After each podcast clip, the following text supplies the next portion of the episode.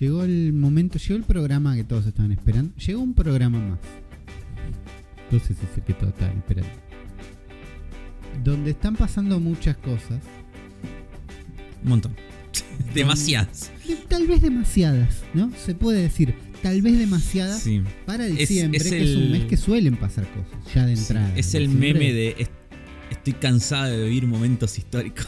Bueno, un poquito, la verdad, un poquito podía pasar algo menos histórico. Pero el programa anterior, la intro del programa anterior que borré del doc hace unos minutos, eh, estábamos hablando de que la eShop se actualizó y ahora tiene unos precios que se habían ido al carajo. ¿no? Los- Sí. Los precios de Nintendo están en pesos, se actualizan cada tanto y en general se ajustan a, bueno, che, ¿cuánto es 60 dólares? Y golpe habían ido bastante a la mierda, eh, llegando a unos 147 mil pesos un juego de Sí. 60 dólares, ¿no? Para los juegos de Sí. Nintendo. Múltiples medidas después y otro gobierno nos dejan en una situación de impuestos distinta, donde Momentánea. momentánea, donde estamos descubriendo a poco cómo, cómo van a ser las cuentas que tenemos que hacer.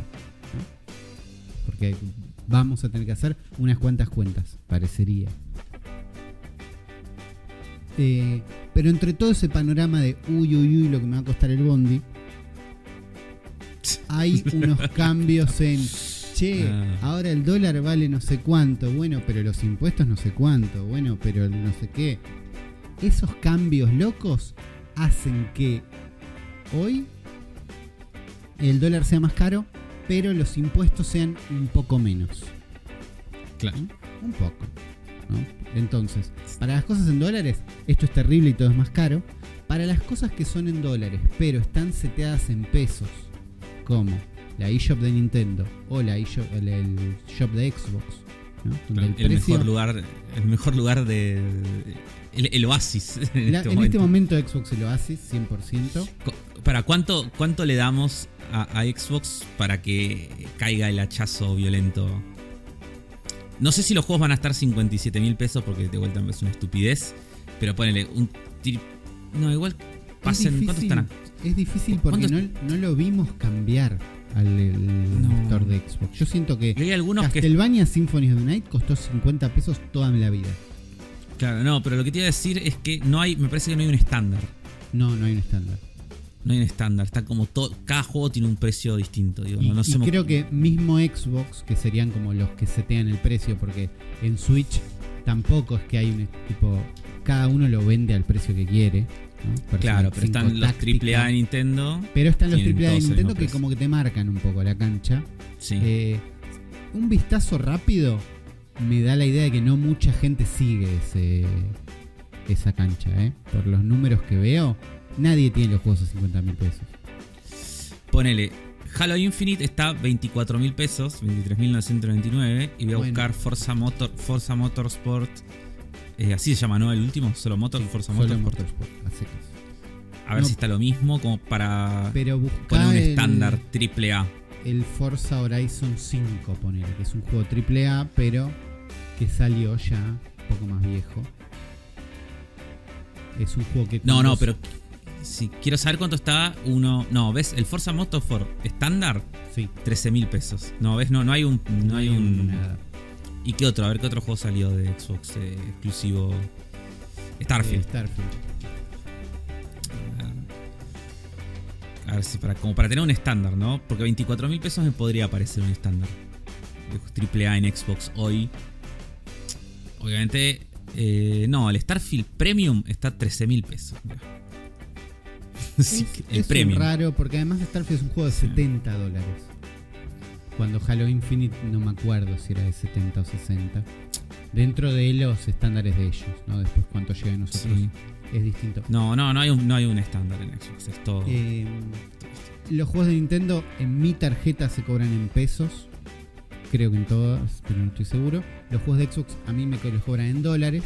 Pero es la cantidad de dólares equivalente al precio que ellos te prometieron en, en pesos. Entonces, que el Claro. dólar suba no cambia ese precio. Porque es ese precio dividido esos dólares.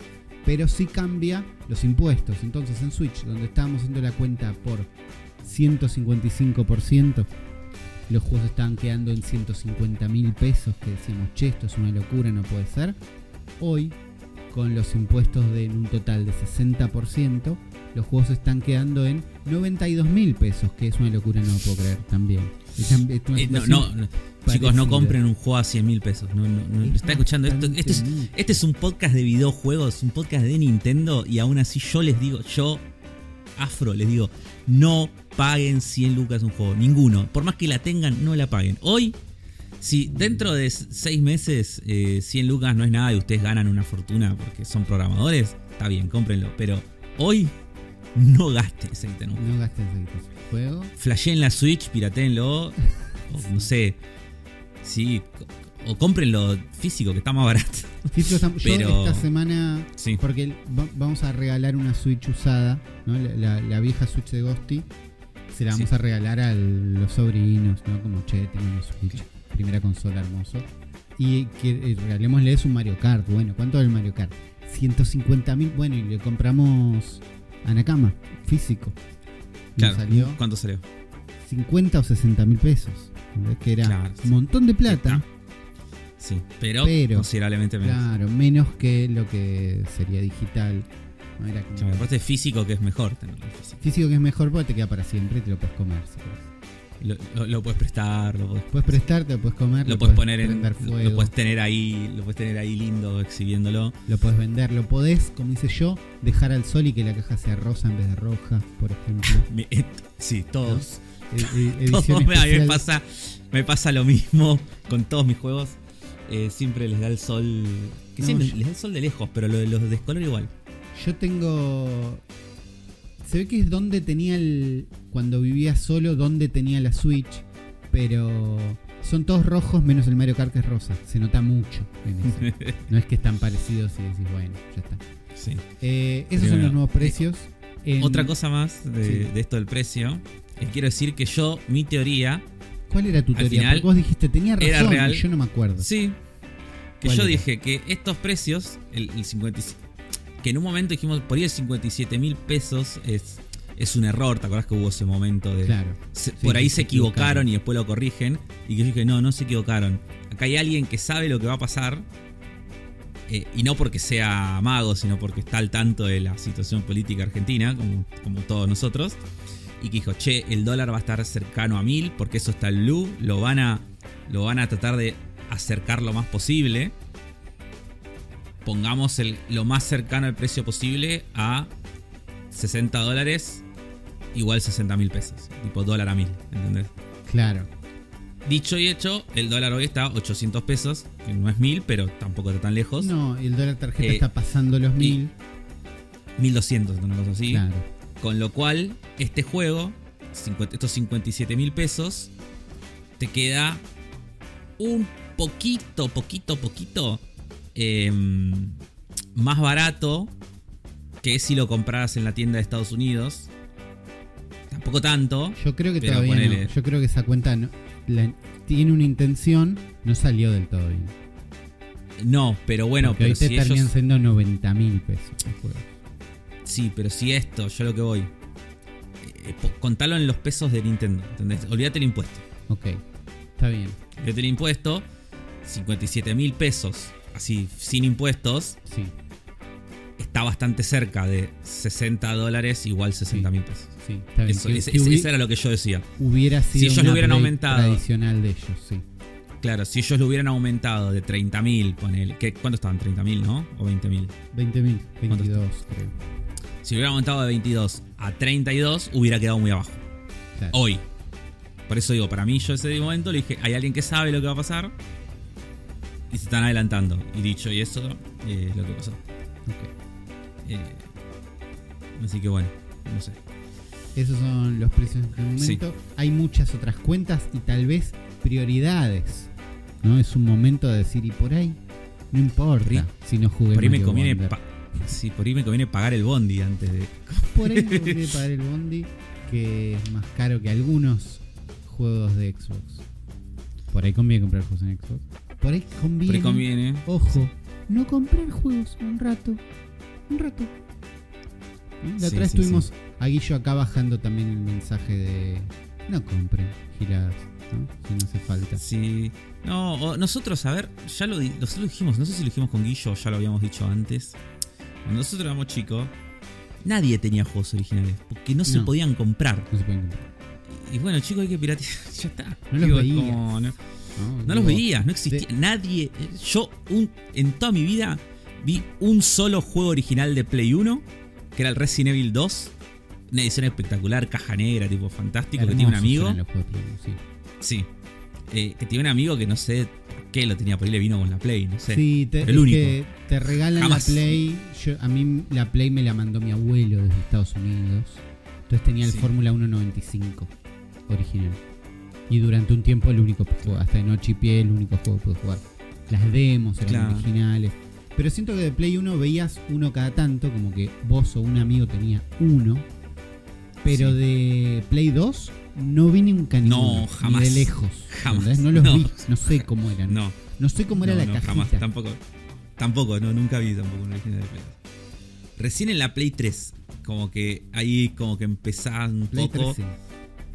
A verlos, porque no se podía piratear. Entonces Claro, eso yo fue lo que- tuve toda mi primera Play 3, todos juegos originales. Pero en la Xbox yo tenía la 360, Sí. tenía una pila. Y yo ya y- estamos hablando de ya bastante avanzado en el tiempo, digo, no es que eran los 90. Yo tenía una pila de 80 verbatims. Claro. Tipo, iba a Galería Jardín y me compraba los tubos de verbatim para piratear los juegos. Y chicos, hay que hacer eso. ya. Sobre todo si juegan en PC, donde es una boluda de piratear. Estamos transicionando a ese momento donde o pirateas o jugar las cosas que tenés. También. Ojo, ojo con jugar las cosas que tenés. O te suscribís a Game Pass. Te suscribís a Game Pass. Y, y en los anuncios nuevos, hot, hot, calientes, por ahí no tenés que jugarlos. Por ahí podés esperar. Sí. Pero Sí. ¿Cuántos anuncios hot hot calientes vimos en los Game Awards que dijiste, por esto pagaría 150 mil pesos? Eh, eh, por eso ninguno. Por eso ninguno. y- y no voy a ver ninguno. Eh, pero O sea, tra- me dole- transitamos me unos dole- Game sí. Hay un juego de esta lista que me dolería no, no pagar esos 150 mil pesos, pero igual no lo haría. No, 150 mil pesos es muchísima plata para cualquier juego, eso quedó establecido. 100 mil pesos es mucha plata. Pero Sí. tuvimos unos Game Awards. que vos viste o no viste? No, no los vi eh, y, agradezco no haberlo hecho porque los motivos que yo ya he expresado múltiples veces para no ver los Game Awards, porque no me gustan, eh, según lo que he estado leyendo y la gente que ha estado opinando del evento, eh, parece que este año fueron exacerbados. No solo se mantuvieron, sino que fueron peores que nunca. No sé, yo siento que fue un mejor evento que el año pasado. ponele. Puede ser. Pas- no pasa sé. que es un evento que es larguísimo. Que nunca. Es muy difícil mantener esa atención y que esté bueno todo. Sí. En, en- en lo que estás tratando de hacer, que es unos premios que importan más o menos y unos trailers en el medio. Con ese formato, tanto tiempo, es muy difícil de mantener. Eh, Siento que el ritmo fue un poquito mejor. Eh, que no me jodió Sí, sí. tanto las tandas publicitarias que tiene en el medio. Sí. Eh, No, eso, eso un poco última, más qué sé yo. A mí lo que me jode, para recordarlo un poco, es esta, esta careteada que yo entiendo que es esto de los Game Awards, ¿no? Y no va a cambiar y es así. Pero me molesta que sea un evento fantoche, fantoche ¿entendés? Que se venda y que los medios no especializados lo tomen, y los especializados también, muchos, lo tomen como los Oscars de los videojuegos Claro. que se ha- haya ocupado ese lugar, ¿entendés? Que se haya Sí. posicionado mentalmente en ese lugar cuando no lo son y cuando no hacen lo más mínimo para eh, para volverse realmente una celebración del gaming y un y una todo lo que hace Kili con no dejar hablar a los cosos, con dar premios eh, fuera del aire, con nombrarlos así nomás, con ni siquiera mostrar clips de juegos, eh, con traer artistas, eh, actores que no tienen nada que ver con el mundo del videojuego y tenerlos 15 minutos hablando, de- vendiendo algo. Eh, todo eso me parece Y yo entiendo que los Oscars, ponele para tirarle que es la contrapartida, son aburridos. Y la, mucha gente lo ve. Yo entiendo, pero tienen que ser aburridos. Está bien que sean aburridos. Porque no está. Yo veo los Oscars y a veces digo busquen vole, pero lo estoy viendo porque tiene que ser aburrido, ¿entendés? Es como. Estás, tiene, tiene una carga de, de. de cómo es, de. de celebración, de, de prestigio, que los Game Awards no tienen. Entonces es como, creo que era la nota de Totilo que decía, eh, es hora de que se sinceren y que pasen a ser los eh, Winter Game Fest. Y listo. Ah. Olvídense los premios. Sí, bueno, es, que es, eso. es eso. O que los premios pasan a ser MTV Movie Awards, ¿entendés? Pero Un poquito más pasan a ser full, full falopa. Claro. Es como, pero me molesta, a mí me molesta eso, me molesta que se vendan como algo prestigioso cuando no lo son y que, y que el evento todo el tiempo vaya en contra de eso. Claro. Y que además todos los anuncios, la verdad, que la mayoría son falopa. Como no, sí. La gran mayoría de anuncios y cosas de acá tampoco es que son nivel 3, ¿entendés? A lo sumo tenés dos o tres juegos que decís, uh, qué bueno, mirá lo que mostraron. Sí, pero es una chance más, es una conferencia más eh, de Por E3 eso, donde eso. vamos a ver unos trailers. Eh, Por eso yo no lo veo y prefiero el día siguiente entro a la nota como la IGN y veo los trailers de los juegos que quería ver y listo, me quedo tranquilo. Como no. eh, en los trailers que vimos, ¿no? Vimos un Monster Hunter Wilds que no me movió un pelo, pero re estoy para jugarlo. Yo eh, no enti- eh, entiendo por lo que muestra este tráiler que estaríamos hablando de un Monster Hunter Open World. Porque Esto dice Wilds, entonces es el Wilds. Breath of the Wild de los, de los Monster Hunters. Pero No, no, porque no sé si también, dijeron eh, eso. No, pero por lo por cómo se ve, porque se ve que está como todo un mapa medio seamless, ¿no? Y creo que dice algo en un momento del tráiler, a ver, voy a avanzar. Eh, no, no dice texto, pero yo en un momento flashé que, que decía algo como una nueva forma de experiencia. Puede ser, ¿eh? pero el trailer no fue bárbaro. No, y Eh. muy raro de hecho que no tenga la música de Monster Hunter. Ni unos grandes monstruos. Es como, bueno, un poquito, un poquito de onda, pero no mucho Sí, más. sí. Pero no Yo importa, me di cuenta- estoy para un nuevo Monster Hunter. Me di cuenta muy rápido, onda, los 5 segundos de tráiler, yo dije, este- dije, esto es Monster Hunter. Sí, sí. Y estuve todo el tráiler esperando que arrancara. Y Sí. no sonó la música No Monster Hunter. Monster Hunter. Y, y me decepcionó totalmente. Sí. Eh, nueva generación y PC 2025. Sí, Buenísimo, lo esperamos. sí. Lo, me- lo más momento, importante sí. que pasó Sí. acá es que vimos un nuevo trailer, un primer trailer de la gente de Kojima,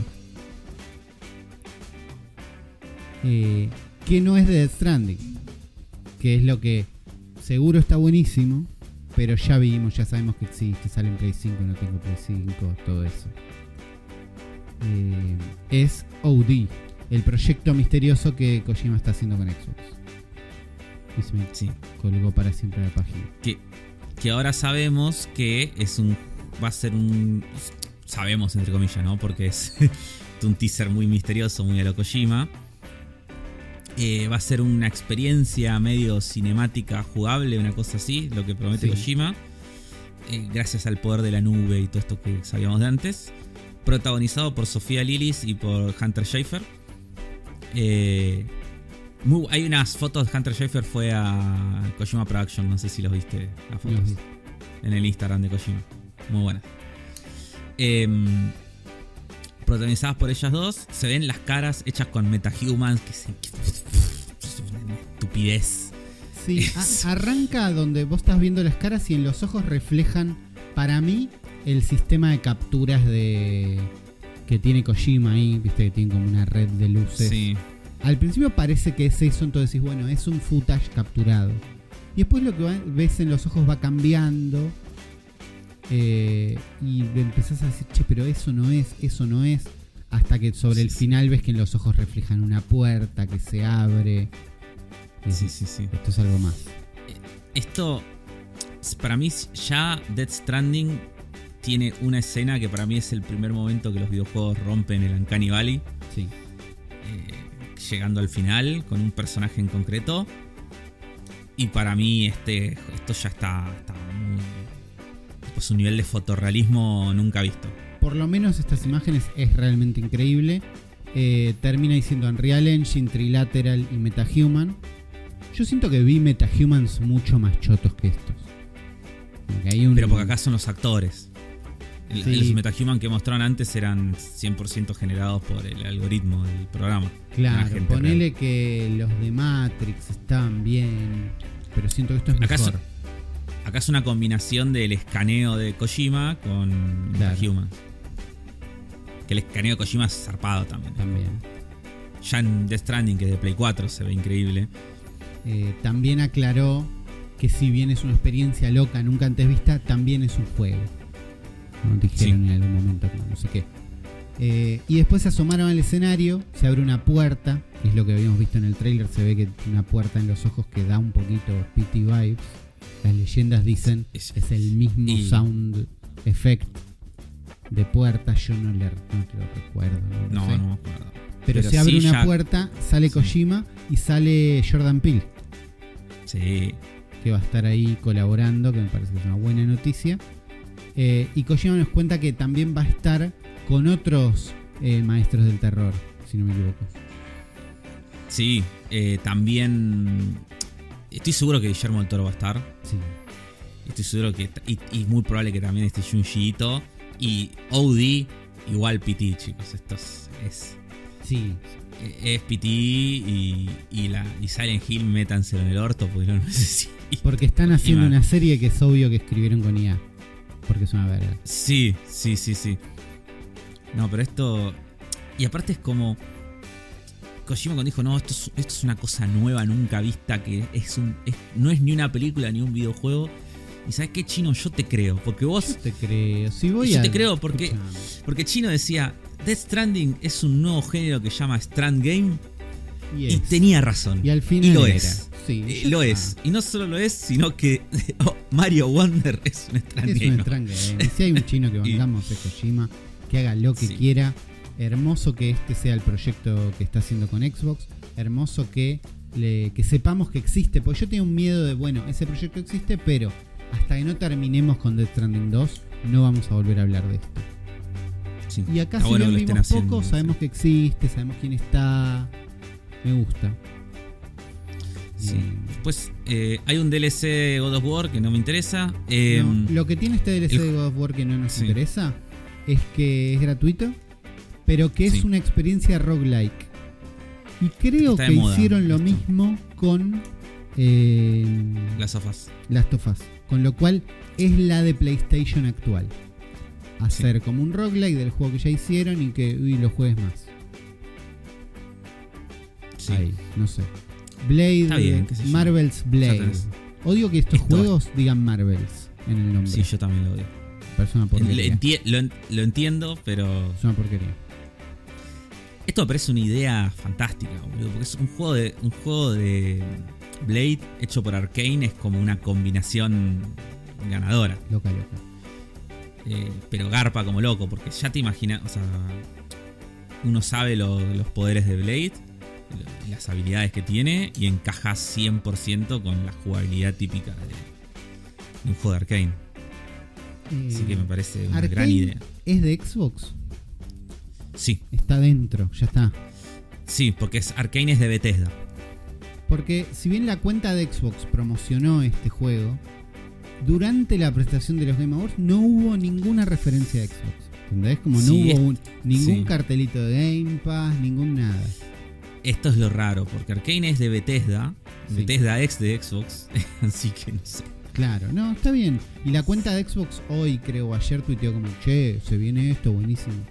Pero me pareció poco branding de Xbox durante la presentación, que está bien también. Por ahí quisieron despegarse o ir por otro lado. Eh, Sí. El anuncio de Sega fue loco. Sí, eh, yo creo que estos van a ser todos juegos medio doble A. No creo que ninguno de estos sea. Es Wow. probable. Eh, el Jet Set Radio se ve muy copado. Sí, El Streets of Rage se ve horrible. sí, El Shinobi se ve buenísimo, sí. pero mal. Y el Golden Axe se ve horrible y me, y me da mucha bronca porque Golden Axe es, es mi, de, todas estas franquicias, Es la tuya. es mi favorita. Ok. Sí. Y, y como que se ve tan feo. Hacelo 2D, que parezca el arte del juego original. Eh, así bien cómic ochentoso, de hecho por faceta. Sí. Eh, Y Crazy se Taxi se, ve correcto. sí, Crazy Taxi sé cómo se va a ver un Crazy Taxi. ta- Para mí Crazy Taxi es el que menos... eh, el que menos chances para mí tiene de funcionar en el año 2024. Pues, yo lo Me tengo, parece una experiencia demasiado arcade. lo tengo instalado en Como la no. Xbox.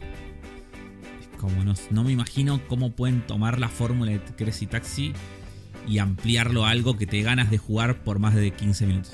Sí, es difícil. Eh, es probable que lo intenten con challenge diarios. Que no es el camino. Sí. Eh, Eh, The Finals a mí no me interesa, no sé si a vos sí. lo instalé, jugué media partida y lo odié y no lo entendí. Ah, Entonces eso es todo.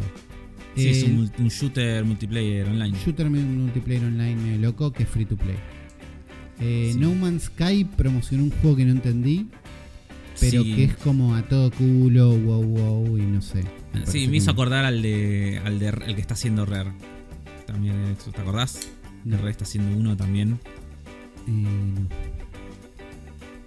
Sí, en Xbox Rare está haciendo un juego eh, también que esos son como unos chaboncitos, todo medio fantasía.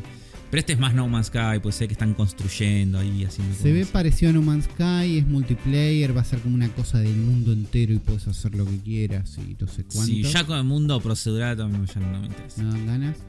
DLC de Final Fantasy XVI. Eh, Bien por ellos. Bien por ellos. Rise Eh, of the Ronin. Este es el Assassin's Creed, eh, que es tipo medio Assassin's Creed en Japón feudal. Bien Eh, por me ellos. copa este juego. A mí me copa este juego, Sí. eh. Ojo. Ojo. Puede ser. Puede estar bueno.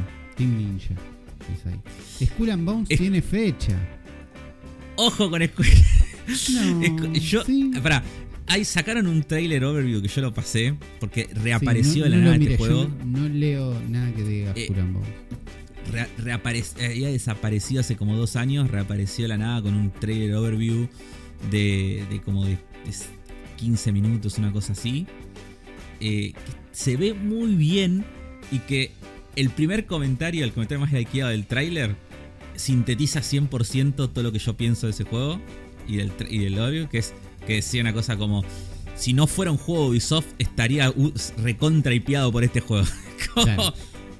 Sí, es como todo lo que me estás mostrando me parece buenísimo, pero no confío en vos, Ubisoft. No, es For Honor. qué No. sé yo. Claro, no confío, pero me, me gustó todo lo que vi, eh, me parece. A mí, que me gustó mucho Assassin's Creed Black Flag, Claro. eh, me gusta todo lo que vi, pero qué sé yo. Lo que me mostraron ahí. Después hay que ver lo que es el juego y no le tengo fe a que la experiencia completa. esté a la 16 de febrero va a ser la fecha. Eh, después. eh, nada, nada, nada. Un nuevo Dragon, Ball- Dragon Ball Tenkaichi. eh, Fortnite tiene el modelo, el Rocket Racing, que es Sí, medio el un juego- embole.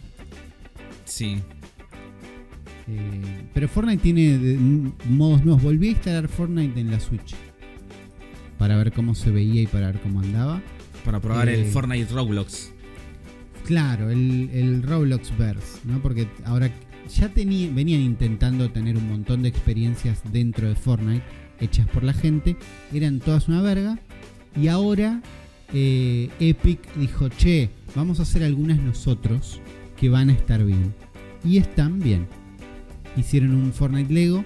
Primero salió la nueva temporada que está buenísima, se ve a todo culo, me gusta, todo bien, hasta ahí todo bien. Eh, Fortnite Lego, que es un survival, un poco sin alma, pero que se ve muy muy bien porque se ve en- como en el mundo de Fortnite, entonces se ve a todo culo con una in- iluminación hermosa. Y los Lego tienen onda, la verdad. Un sí. Una vaca hecha de Lego tiene onda, lo siento. Tal vez los juegos de Lego no estén tan buenos, pero los Lego tienen onda. Entonces, ese es el que más como zafa de los tres. Eh, después es un survival. Estás ahí, rompes un árbol, te haces una fogata, tenés frío, comes, viene un lobo. survival. Eh, con algunos problemas de que la construcción podría ser mejor, pero la construcción de ningún survival es buena, salvo Minecraft. Eh, después sacaron Rocket Racing, que es un juego de carreras con los autos de Rocket League, que le falta un golpe de horno, y es un juego que costaría 200 pesos en la eShop. Pero que acá... Falopa de. Es Falopa de celular. Sí. Paco de Android. No es tan Paco de Android. Es más como. Bueno, sí, es un poco Paco de Android. Está en el medio entre Paco de Android y Falopa de Steam. Pero se ve un poquito más lindo. No se ve a todo culo como Fortnite. Y nada, los autos derrapan y ganan zoom, igual que Mario Kart, pero no tienen tanta gracia y pues, jugás unas carreras. Y después, eh, con la gente de Harmonix, que descubrí hoy, no hoy, pero esta semana, y vos por ahí ya lo sabías, y por ahí toda la gente lo sabía, pero yo creo que alguien como yo debe haber del otro lado. Harmonix son los que hacían Guitar Hero, hasta ahí todo bien. Claro. Y después del 2 se fueron a hacer Rock Band. Y por eso el Guitar Hero 3 es feo. Ah, el 3 es bueno. Bueno, El pero 3 es, es, di- el, pero es distinto. el el 3 3. posiblemente sea el mejor de, de- de los Guitar Hero originales. Después se quedaron, sí, se quedaban atrás con respecto a, a lo que era. O sea, cuando Guitar Hero pasó a ser copia de Rock Band, o sea, con todos los instrumentos, Claro. ahí sí se notaba mucho que Rock Band era mucho mejor. Para mí el Guitar Hero 3 es peor. Igual nunca fui fan de Guitar Hero, pero para mí el 3 es peor. Y es porque esta gente se fue a hacer Rock Band. Entonces yo odiaba Rock Band de lejos. Y no había necesidad porque decía estos copiones. Y eran los originales. Eh, bueno, esa misma gente ahora está dentro de... Ah, los compró Epic no sé cuándo. Y ahora hay un modo de Fortnite que es Guitar Hero. Podés elegir eh, de guitarra, cantar, bajo, batería. Hay unas canciones, las canciones van rotando, no sé si por día o por semana. Hay unas ocho canciones, creo, de las cuales un par son licenciadas y están buenas, y dos, por lo menos, son hechas por Epic y son malísimas. Y te metes y jugás. Y jugás con amigos, y jugás solo, y anda. Y Claro. también falta un poquito de alma, pero está. Y anda. Y de golpe, si vos lo querés jugar, instalas Fortnite en donde sea y lo jugás.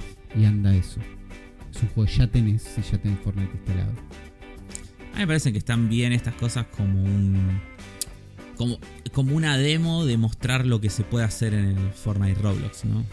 Es un poquito eso. Al mismo tiempo, de golpe tenés un, un rock band hecho por la gente que hacía rock band. Entonces no es cu- cualquier cosa. No, no, digo que por eso fueron a buscar a los estudios, digo. Claro. que- y que es medio también. Sigue siendo como una especie de co-branding. Sí, Está bien, Eh, qué sé yo, o sea. Y me parece que es algo que vas a jugar un ratito y no mucho más. Me parece, yo, para, para lo que es, me parece que está bien. tiene una. Como que no tiene que ser buenísimo. Todos los modos colaboran con el mismo Battle Pass. Si bien el de música tiene un Battle Pass aparte que puedes comprar, eh, puedes comprar canciones también. Pero todos colaboran con el mismo Battle Pass. Entonces, si estás jugando Fortnite, juegas Fortnite Lego y juntas estrellas para lo mismo. Es como, uy, de golpe por ahí me sirve. Y lo último, el Fortnite Festival se llama este Hero. Tiene una estupidez que lo ves y decís, che, esto es una mierda. Y de golpe me divertí mucho más de lo que esperaba. Que es entre distintos momentos donde no estás tocando, ponele, ¿entendés? Como hay un momento que la guitarra no hace nada. Te enfocan a tu personaje y podés hacer uno de los emotes bailables de Fortnite. Y es una boludez. Es una boludez. Pero como se ve muy bien y los emotes están buenos, eh, de golpe dije, che, esto es bueno. Es como una estupidez Sí. que es mi personaje Robocop bailando entre tema y tema. Es como, che, esto está bien. Esto es divertido. Y ahí me di cuenta que los emotes de Fortnite son los filtros de Instagram. ¿A qué voy con esto? ¿Alguna vez dijimos, che, los filtros de Instagram, no sé qué?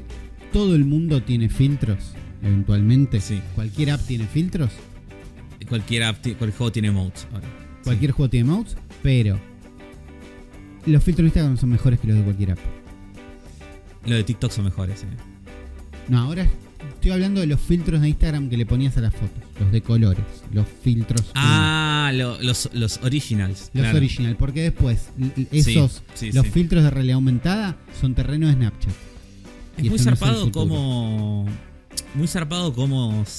Como esos hace años ya, pero muchos años que se dejó usar ya Se nadie. dejó sube. usar totalmente porque, Nadie la usa filtro Valencia No. en la foto. tipo. porque la- los celulares sacan fotos lindas. Esos filtros eran para un momento donde todos los teléfonos sacaban fotos feas y nos venía bien un filtro. Esos filtros eran mejores que cualquier. Hubo mil apps de filtros, ninguna estaba tan buena como los de Instagram. Tenían algo. Bueno, los, los emotes de Fortnite, que van a quedar en desuso también, para mí son apenas mejores que el resto. Y en medio de Fortnite Festival me divertí. Ese fue el update de Fortnite. Gracias. Gracias por el espacio. Eh, después los creadores de Ori mostraron, Moon Studios mostraron un nuevo juego que es una especie de Diablo. eh, que se ve muy muy bien visual, me Ah, encanta el arte. Se ve muy, muy bien. Es muy lindo todo y es de los creadores de Ori, que son dos juegazos. No jugué. Así que nada. Pero los voy a ¿Nunca jugaste jugar. No, los tengo que jugar. Jugalos, Pasa te, que te van a gustar mucho, ¿eh? Eh, Son muy buenos los dos. el primero y tipo muy muy poquito, como un, un minuto. Y dije, no, me voy a hacer llorar otro día. Otro día. Este, es que- es que- no, el uno te hace llorar muy de golpe, Lo vi venir como y dije, no, no jodas. es que- otro día. pero después ya no. Es no, como me, que. me imagino que es pasar es un como- momento. Eh, Sí, y es muy, y es muy pronto, es tipo a los 10 minutos. Lo vi venir Eh. y dije, no hoy, ¿entendés? No es que, uy, no puedo ver Claro. eso, no sé qué, no pasa nada. Pero ese día Sí. era, hoy no, no, te- no tengo ganas de esto. No seas un indie que me explican. no. Pero Ori tiene, eh, para mí, una de las mejores mecánicas que fue en plataformero 2D. eh, que, que a nivel control. ¿Viste cuando haces algo en un juego se siente bien? Sí. Que sí, qué placentero hacer esto, que es una habilidad que vos podés rebotar en los proyectiles que te, que te tiran los enemigos o el escenario. Sí. Eh, y yo no te puedo explicar lo bien que se siente hacer eso. Y, lo haces, y el juego está construido, es como, te diría que es casi la habilidad central de- del personaje. Es como una de las cosas que más haces. Sí. Y se siente tan bien, boludo, hacerlo. Es como... eh, me encanta. Bien. Recomiendo mucho. Eh, los creadores... Sí.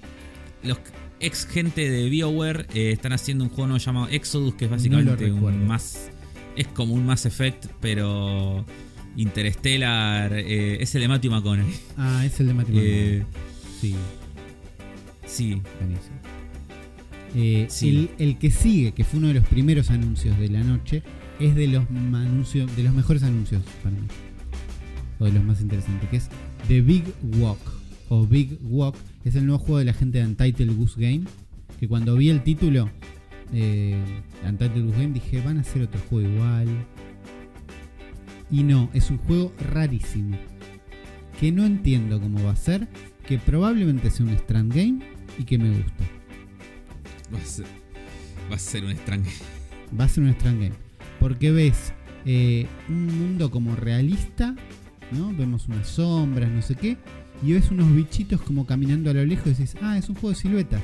No, es un juego en primera persona, donde vos sos unos, unos bichos de hechos de esferas medio feos, medio básicos 3D, que están recorriendo un paisaje inmenso.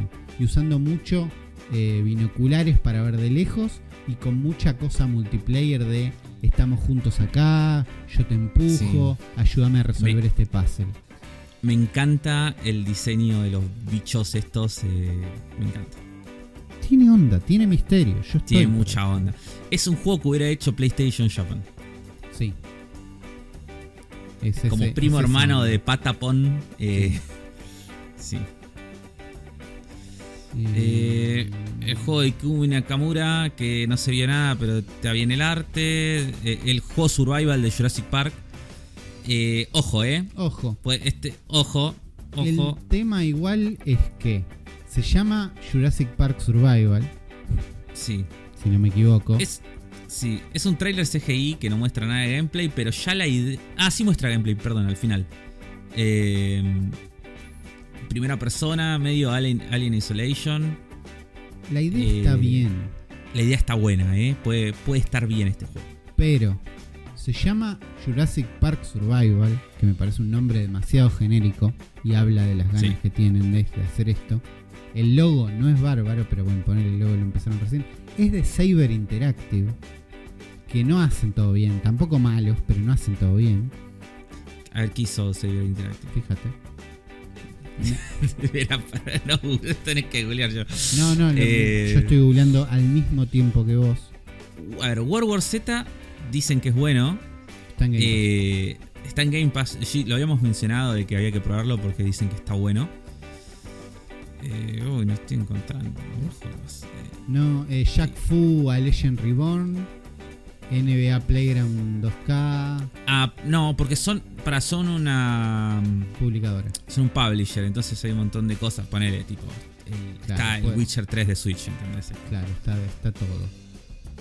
Sí, sí, Eh, sí. entonces el Jurassic Park no sé exactamente quién lo desarrolla. Eh, me da que puede ser un procedural estúpido. Roguelike puede ser. Te distraes y es no, para mí, el, para mí el survival, ojalá que no. Si es eso, tipo, ya está. Muere, muere todo mi interés. Pero para mí el survival viene más de, sur- de survival horror. Y es que para mí es medio un... Alien Isolation. Isolation. Que me sirve sí. un Alien Me Isolation porque me da más ganas de estar en la isla de Jurassic Park que en Alien Isolation. A mí. A mí lo que me pasó con Alien Isolation variado. es que todos estos juegos tipo Amnesia o Coso eh, son juegos que te generan tanta tensión que es como que te- a mí me cuesta mucho jugarlos mucho tiempo. Es como que digo, los juego una hora y siento que jugué cinco horas seguidas. Claro. Entonces es como. Amnesia funciona porque dura 6 horas. Y. Y aún así tardé como 3 meses en ganarlo. Y Al- Alien Isolation es larguísimo, dura como 20 horas, que para mí, para el género, es como demasiado. Como no puedo estar 20 horas pasándola mal. claro. Como. Yo no eh, lo jugué, pero siento que estás 20 horas juegazo, eh, pasándola pero- igual. No, no, porque es bastante variado. O sea, eh, ¿Sí? dentro de. Dentro de lo. Te van. eh, está muy bien hecho el diseño de niveles de ese juego. Está bien, Es como. Es como que te diga. No, Mario lo único que haces es saltar. claro. Y vos sí, eh, pero qué tan interesante puede ser este juego. claro. No, Está bien hecho. es. Sí, sí, está bien hecho. No, está bien hecho el diseño de niveles, tipo como los, escen- los escenarios, las cosas que tenés que hacer en cada lugar. Eh, no, no, está bien hecho, pero es muy largo, yo nunca lo terminé. Entonces hay unas chances. Vamos a pegar una acelerada porque la nota que tenemos no se llama lo mejor de los Game Awards. Se llama Everything Announced. Sí, sí, sí. Después hay un Visions of Mana nuevo que banco. Ojo, puede estar bueno. Se ve casi Eh, lindo. No se ve sí, feo, sí. pero digo, se ve bastante No, no. bien. Ojo, los Maná, muy buenos juegos. Este puede estar bueno. Uno nuevo me- después de mil años. Me sirve la remake de A Tale of Two Sons porque no lo jugué y sé que a Ripley le Ah. gusta de Brothers. Te, te- te salteaste el Hellblade. Yo lo que quería mencionar. No, es que Hellblade va a estar bueno y lo vimos y se ve lindo. Mm, Es que creo que es la vez que más vimos del juego. ¿Sí? Eh, pues yo creo que sí. No sé, habíamos visto game- gameplay. Hice, hice clic en el trailer y decía sos, ma- sos mayor y yo puse que no. Y ahora no me dejan verlo. Em, Así que contame. Se ve gráficamente se ve increíble, como, eh, pero muy, muy zarpado. Eh, se ve bastante el combate, se nueva moviéndose. El combate me da miedo porque se ve muy parecido al del 1, que a mí me parece malísimo el combate del 1. La verdad Y de hecho me parece que el 1 sería un mucho mejor juego si no pelearas contra nadie. Claro. Simplemente caminaras y resolvieras puzzles. Eh, pero bueno, qué sé yo, por ahí lo mejoraron. Pero gráficamente es una locura. Claro, pero ya sabíamos que era una locura. Y yo esperaba que tengamos fecha, pero lo que dijeron es 2024 nada más. Sí, también tenemos fecha de Black Mist Wukong, este juego que hace mil años lo vienen mostrando, este juego chino eh, que es como un Souls-like eh, basado en el Journey to the West, donde sos eh, Son Wukong, ¿no? el rey mono. Se ve espectacular, ya vimos un montón de este juego. Sale el 20 de agosto. Ok, Muchas, muchas ganas de este juego también, ¿eh? sí. se ve muy, muy bien. ¿Qué más? A mí... ¿Qué más? Yo creo que ¿Qué ya está de cosas interesantes. Todo lo que está acá abajo no me interesa. Sí, porque todo esto Es no lo me- recuerdo. Hasta Mecha Break. Eso Porque. Mecha Break es de mechas. Sí, es y, tu gente. y, y es un poco mi gente y tiene un poco de onda y se ve como más colorido que Armored Core, entonces si está Es más barato, Gundam. ojo, si está barato, ojo, es el la categoría, porque Es que, también sí. por ahí es choto. Se llama Mecha Break, con lo cual Sí, sí. es Sí, no, pocas no hubo ideas. mucha imaginación. Pocas ideas el nombre. Sí, eh, porque. ¿Cómo se llama? El de los robots. Mm, estoy, Armor leyendo, Core. estoy leyendo la Armor bajada. Armor Core es eh, más, ¿cómo se dice? Eh, robots más Mech Warrior, tipo Claro. más tecnológicos. Y este es más Gundam. No, los robots. Igual son bastante. Para mí es bastante parecido, ¿eh? Porque Sí, los están más de- para mí. puede ser, pero los robots de Armor Core andan en rollers y tienen espadas. Entonces tienen su, su fluidez, digamos. Sí. No son 100% tanques todos, aunque sí tienen un componente un poquito más tanque. Para mí es idéntico, es tipo agarraron el coso. Lo que estoy leyendo abajo y que hace que este juego ya no me importe es que el developer Season Games nos mostró un poco de su multiplayer mech sci-fi game. Y es multiplayer, entonces fin. Fin. Eh, First Descendant parecía un Dead Stranding pero es un juego inspirado en Death Stranding, sin la onda de Death Stranding. Igual me Eh, sirve, eh, que haya más juegos. Eh, eh, más juegos tipo de Stranding. Me sirve. porque no es la, la estética, no la no el gameplay. Sí, pero el- pasa que ya es como que ahora cualquier lugar que se parezca a Islandia es automáticamente También, Death Strand. Es como. pero Ves una foto de Islandia y es Death Strand. Sí, pero no estoy tan loco tampoco. No, no, no, es igual. Es igual. Hay un monstruo medio diabólico, es igual. Es igual. Eh, ¿Qué más, qué más, qué más? Tal vez nada, tal vez nada, tal vez nada. Eh, y, y tal vez nada. Vimos Suicide Squad, no sé qué. El juego nuevo de los creadores de Dead Cells. Que es una especie de también action RPG isométrico. Que promete más por la gente que por el juego. World of Goo 2 después de un millón de años. Sí, hay un montón de cosas más. Para mí, interesantes ninguna más. Pero la caja de comentarios está abajo nuestro para que nos digan si hay algo que les tocó el corazón y nosotros nos cubrimos. Para que lo charlemos todos, para que sepamos qué es. Sí. Eh, estamos a fin de año.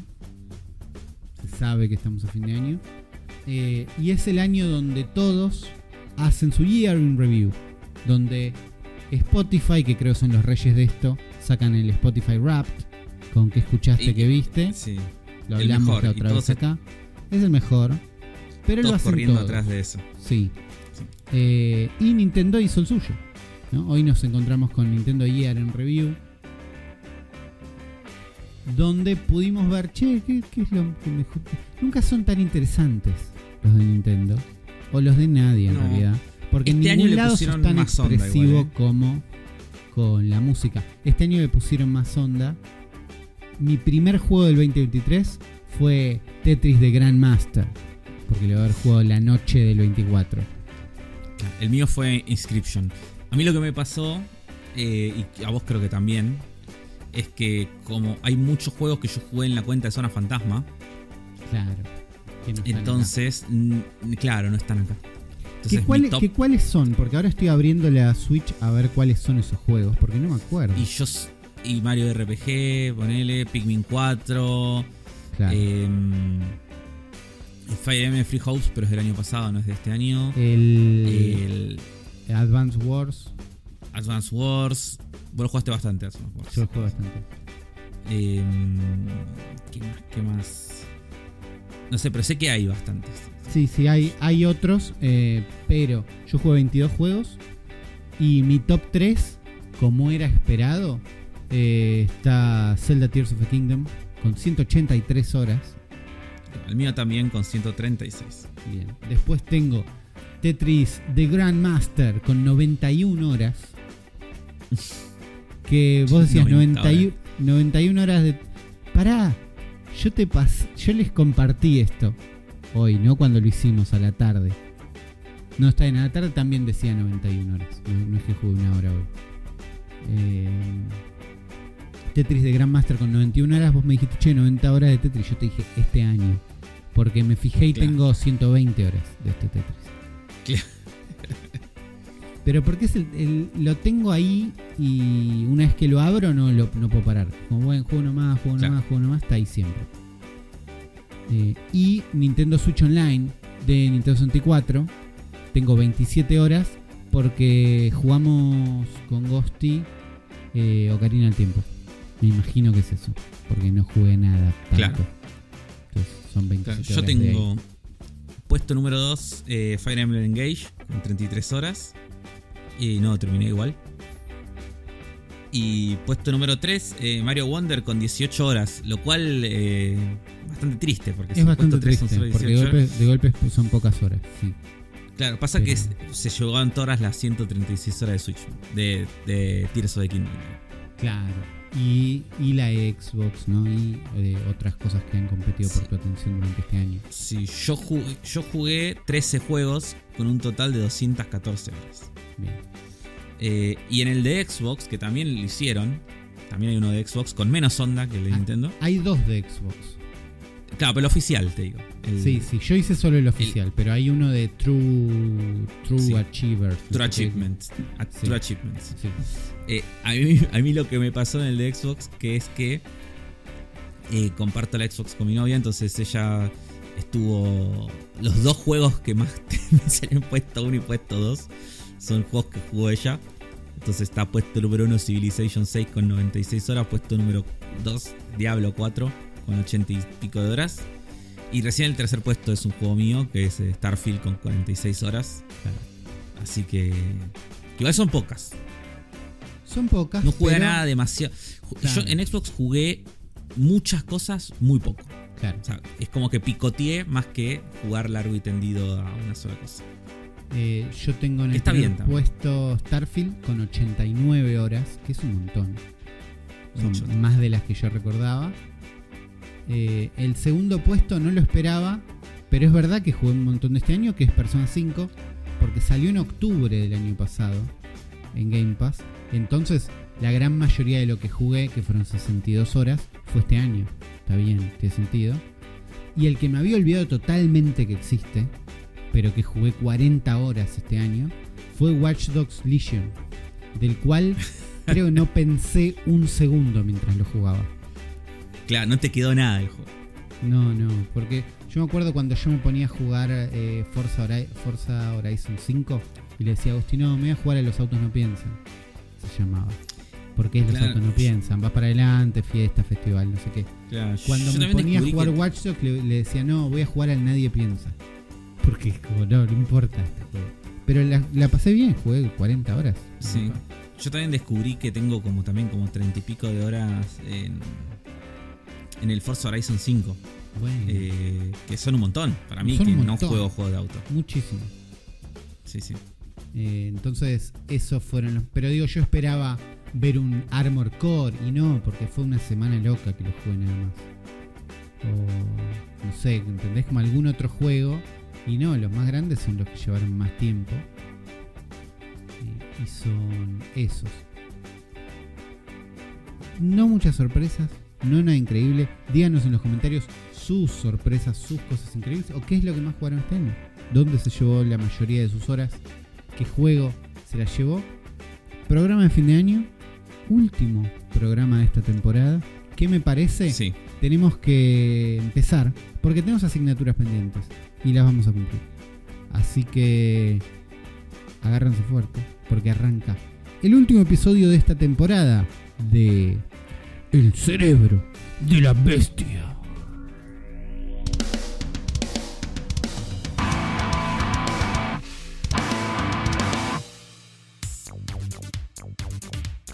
Bienvenidos ahora sí al episodio 308, año 8 del cerebro de la bestia. Año 8. Siete, 5, siete, 6, 7. siete, siete, Números romanos. siete. Para mí Final Fantasy es mejor el 8 y eso me confundió.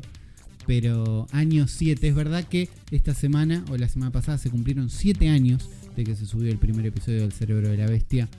Eh, este podcast Nintendero que hago yo, Uli con Afro. ¿Cómo estás, Afro? Bien, un día muy agotado. Me Agotador, pasaron muchas. largo. Me pasaron muchas cosas. Sí, sí, sí. Como pasaron muchas cosas. Eh, no, no malas porque uno, uno diga cosas malas y parece que, uh, qué cosa grave. No, no, contratiempos. ¿Viste? Como Contratiempos, pequeñas, pequeña- pequeñas cosas chotas en pequeñas cosas chotas que son las moléculas que componen diciembre. Diciembre es una, una cadena de cositas chotas que se van chocando con otras mientras hace calor, que creo que vos igual estás de mi lado, que estás contento de estar en patas. ¿No? Yo amo, amo, a mí me gusta el verano, por más que haga bien. calor. Yo no veo la hora de todos los años. No, eh, yo soy estar en ojotas mucho, ¿no? Más que en patas, patas. Pero sí lo que estoy. Llega un momento del año en donde yo me saco la remera. y si estoy en mi casa estoy en cuero y no me la vuelvo a poner hasta que no es marzo más. Claro, me encanta estar en cuero. Ese, ese es mi, mi estar en pata. Bien. Yo estoy, estoy en pata hobbit, pata negra. Sí, sí, sí. Eh, Que es un montón, ¿no? Te la tenés que lavar antes de meterte en la cama, pues un asco, pero patas, 100% Sí, sí. eh, en todos lados siempre que pueda. Eh, no estamos solos, sino que si están escuchando esto es porque Sergio Lanchita González editó este episodio.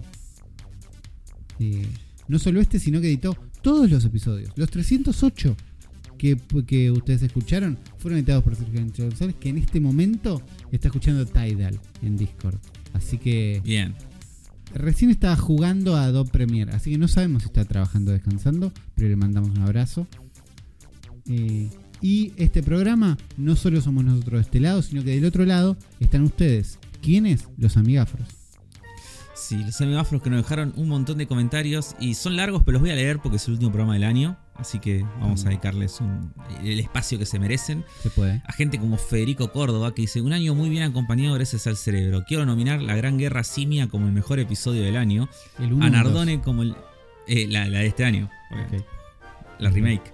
Eh, a Nardone como el invitado más esperado y a Lanchita como el mejor editor. Descargué Disco, Eli- Elysium, eh, Disco Elysium de Final Cut para hacer la tarea como corresponde y ni siquiera lo abrí para ver de qué se trata.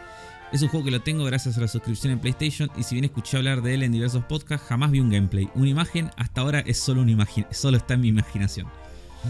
Bueno, eh, te vamos a contar ahora el juego. Fernando Castaño Membrives dice, estupendo programa como siempre. Aprovecho para contar mi experiencia con lo que llevo Disco Elysium estos días. Más o menos 10 horas, estoy en pleno tercer día. Para empezar, decir que la versión de Switch está bastante mal optimizada. Sí, ya vamos a hablar. Sí, lo peor. Hasta el, hasta el punto que no puedo jugar de un día para otro con Quick Resume porque me acaba dando el fallo y me saca el juego. Así que opté por cerrar el juego cada vez que dejo de jugar y abrirlo nuevo al día siguiente. Quitando este problema, el juego me está pareciendo original e interesante. Desde luego no había jugado antes a nada parecido. Eché en falta algún tutorial al principio, ya que la puerta de entrada ha sido abrupta y he tenido que tirar de Google para aprender conceptos que me parecen básicos. Ah, Reconozco que la historia está interesante, pero no hasta el punto de tener ganas de jugar todo el tiempo, como sí me pasó con Paradise Killer. Sí, Fernando eh, terminó en Paradise Killer y él me iba hablando, me iba contando y hablábamos del juego y estoy Tu muy contento que finalmente 100% tu gente. hay una persona más en este planeta que jugó Paradise Killer.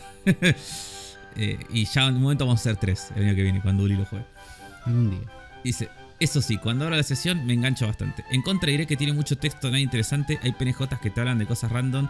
Uno de la supremacía de razas de no sé qué. Otro de la historia de diferentes países, de sus reyes. Súper aburrido. Uy, no.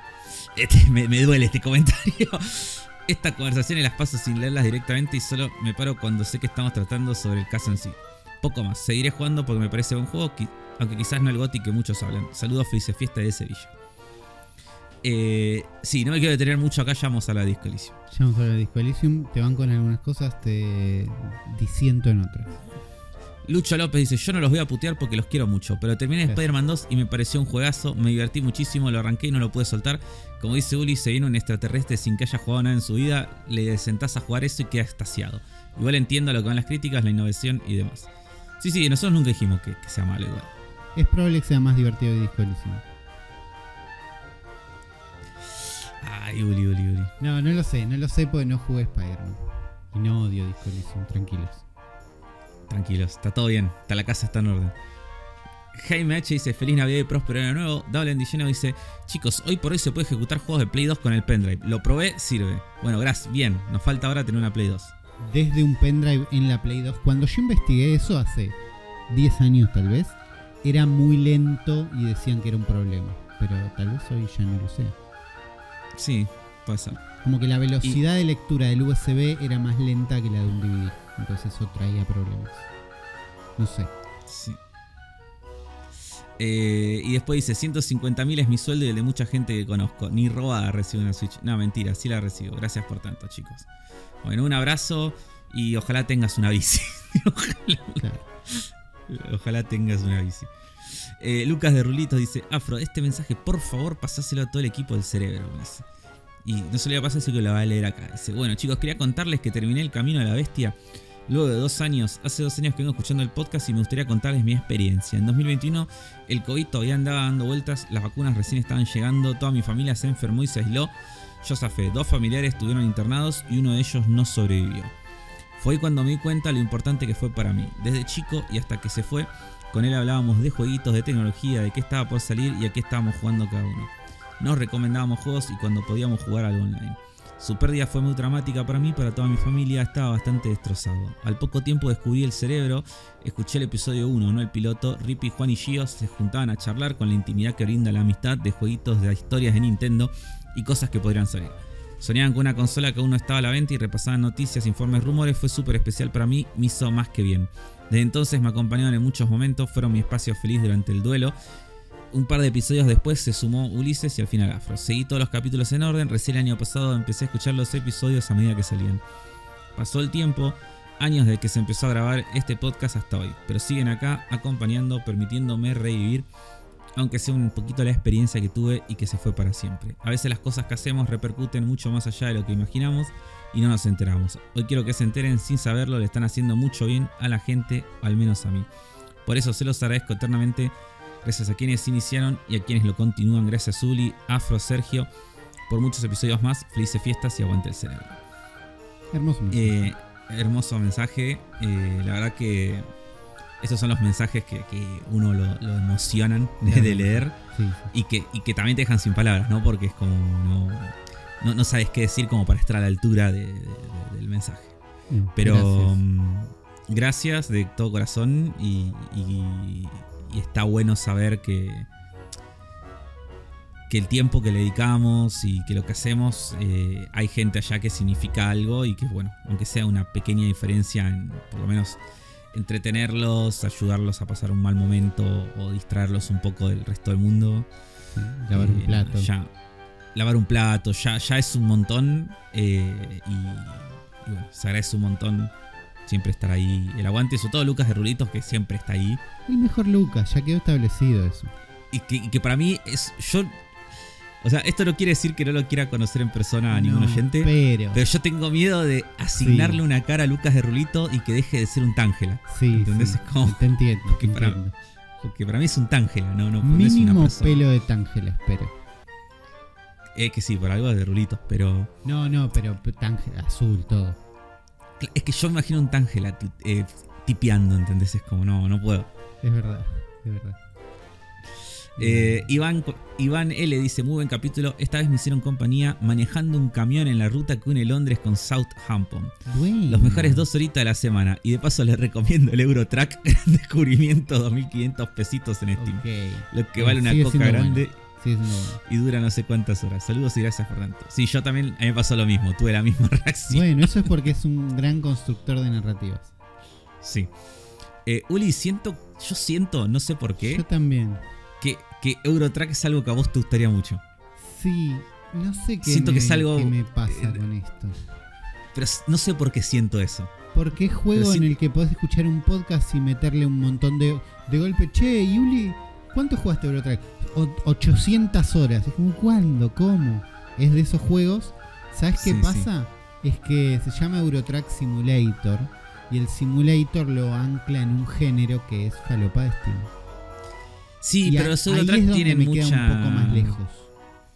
Pero tienen mucha mucha historia. Digo, no, no, no es que es un simulator, no es Goat Simulator. No, ni, ni es Power War Simulator, Es- pero. Está más cerca del Flight Simulator que otra cosa. Están desde hace millones de años, digo, los Eurotrack. Sí, pero es Simulator. Veo imágenes y es Simulator. Pero sí, algún día tal vez. Algún día tal vez. Porque yo. Siento, yo siento que puede ser tu gente. Podría ser mi gente, sí, sí. sí. Cornelio del Rancho dice: Resident Evil 4 es el mejor de los malos. ¿Dónde hay que poner plata para que Uli sigue diciendo verdades? Este Ulises. El mejor de los malos. Bueno, es verdad. Mitsu dice: De un momento a otro, escuchar que puede que vuelva Animafro me llena de determinación. Y hasta en cierto punto aceptaría que pasaran de ser tres programas Nintenderos, uno de Xbox. eh, no, que pasaran de ser tres programas Nintendo y uno de Xbox a ser uno de Xbox, dos de Nintendo y un Animafro. Ojo. Ojo. Ojo. Lo anotamos. Oh. Yo lo voy a anotar Lo en la anotamos. libreta invisible. Pero Pasa que vos, leer vos después tenés, después tenés que ver los animes. Tengo que ver los animes, eso cuesta. Ahí donde, ahí donde te, ahí donde te cago. Ayer casi hoy de baja Crunchyroll, pero no me acuerdo en qué tarjeta estaba. Taro dice, fue exclusivo de PC y esa gente no la puede dejar sola. Gran frase infravalorada. Germán Paz dice, perdón, pero Después Remake tiene un pulido tremendo gameplay. Shooting, inmersión, audio, agrega voice acting, mejora las físicas. Super Mario RPG tiene muchos menos agregados y lo ponen como ejemplo bueno. No, no parece en un podcast Nintendero XD. Eh, no, no es que lo pusimos como ejemplo bueno. Es que Es dijimos que estaba más bueno. justificada la remake porque es un juego de hace 25 años. Eso es lo que dije. No, Claro. que no dijimos, sí, está, así tienen que ser las remake. No, no. No, no, pero. Eh, está más justificada porque es un juego de hace 25 años que es. Salvo que lo emules, digo, después es muy difícil jugarlo. O, sea, legalmente no puedes jugar a ningún lado. Claro. Sí o sí lo tienes que comprar a remake, ya de entrada. O conseguirte un cartucho de Super Nintendo a 300 mil pesos. Claro. Pantufla Ninja dice: Jugué y terminé al Zelda como al Baldur's Gate y amo los dos juegos casi por igual. Sin embargo, Baldur's tiene un laburo encima que hay que destacar. No soy el grupete que piensa que Breath the Wild y Tears of Kingdom sea el mismo juego ni en pedo, pero hay que admitir que los Baldur's Gate recorrieron más camino. Encima, con respecto al final, salió hace poco el parche 5 que agrega un epílogo entero con líneas de diálogo extra para cerrar cabos sueltos. El señal de compromiso debe ser premiado. Aguante Zelda, aguante Baldur's Gate, pero este año el GOTY se lo merecían los amigos del Arian. Eh, sí, sí, yo. Además pasó esto, no- ga- ganaron Sí, no, el no. año dentro me of- de los Game Awards. No me ofende. No. No me ofende, pero igual ojo, que ojo con lo del camino recorrido, porque eh, Baldur's Gate 3 no salió de la nada. O sea, jueguen Divinity 2 y hay mucho de Baldur's Gate 3 ahí. No, no es que Larian salió de la nada e hizo algo que nunca había hecho. Eso ya vi- ellos ya vienen haciendo juegos de este estilo. Claro. Eh, hay mucho mucha experiencia ahí. Mucho camino recorrido también. Super Cuando Mario RPG, un, un segundo. Sí. Super Mario RPG de Super Nintendo cuesta 135 mil pesos. Como un juego de Switch. Claro, la remake cuesta 150. En realidad cuesta 100 hoy, pero. O sea, es más barata la remake que la original, pero casi, estamos ahí.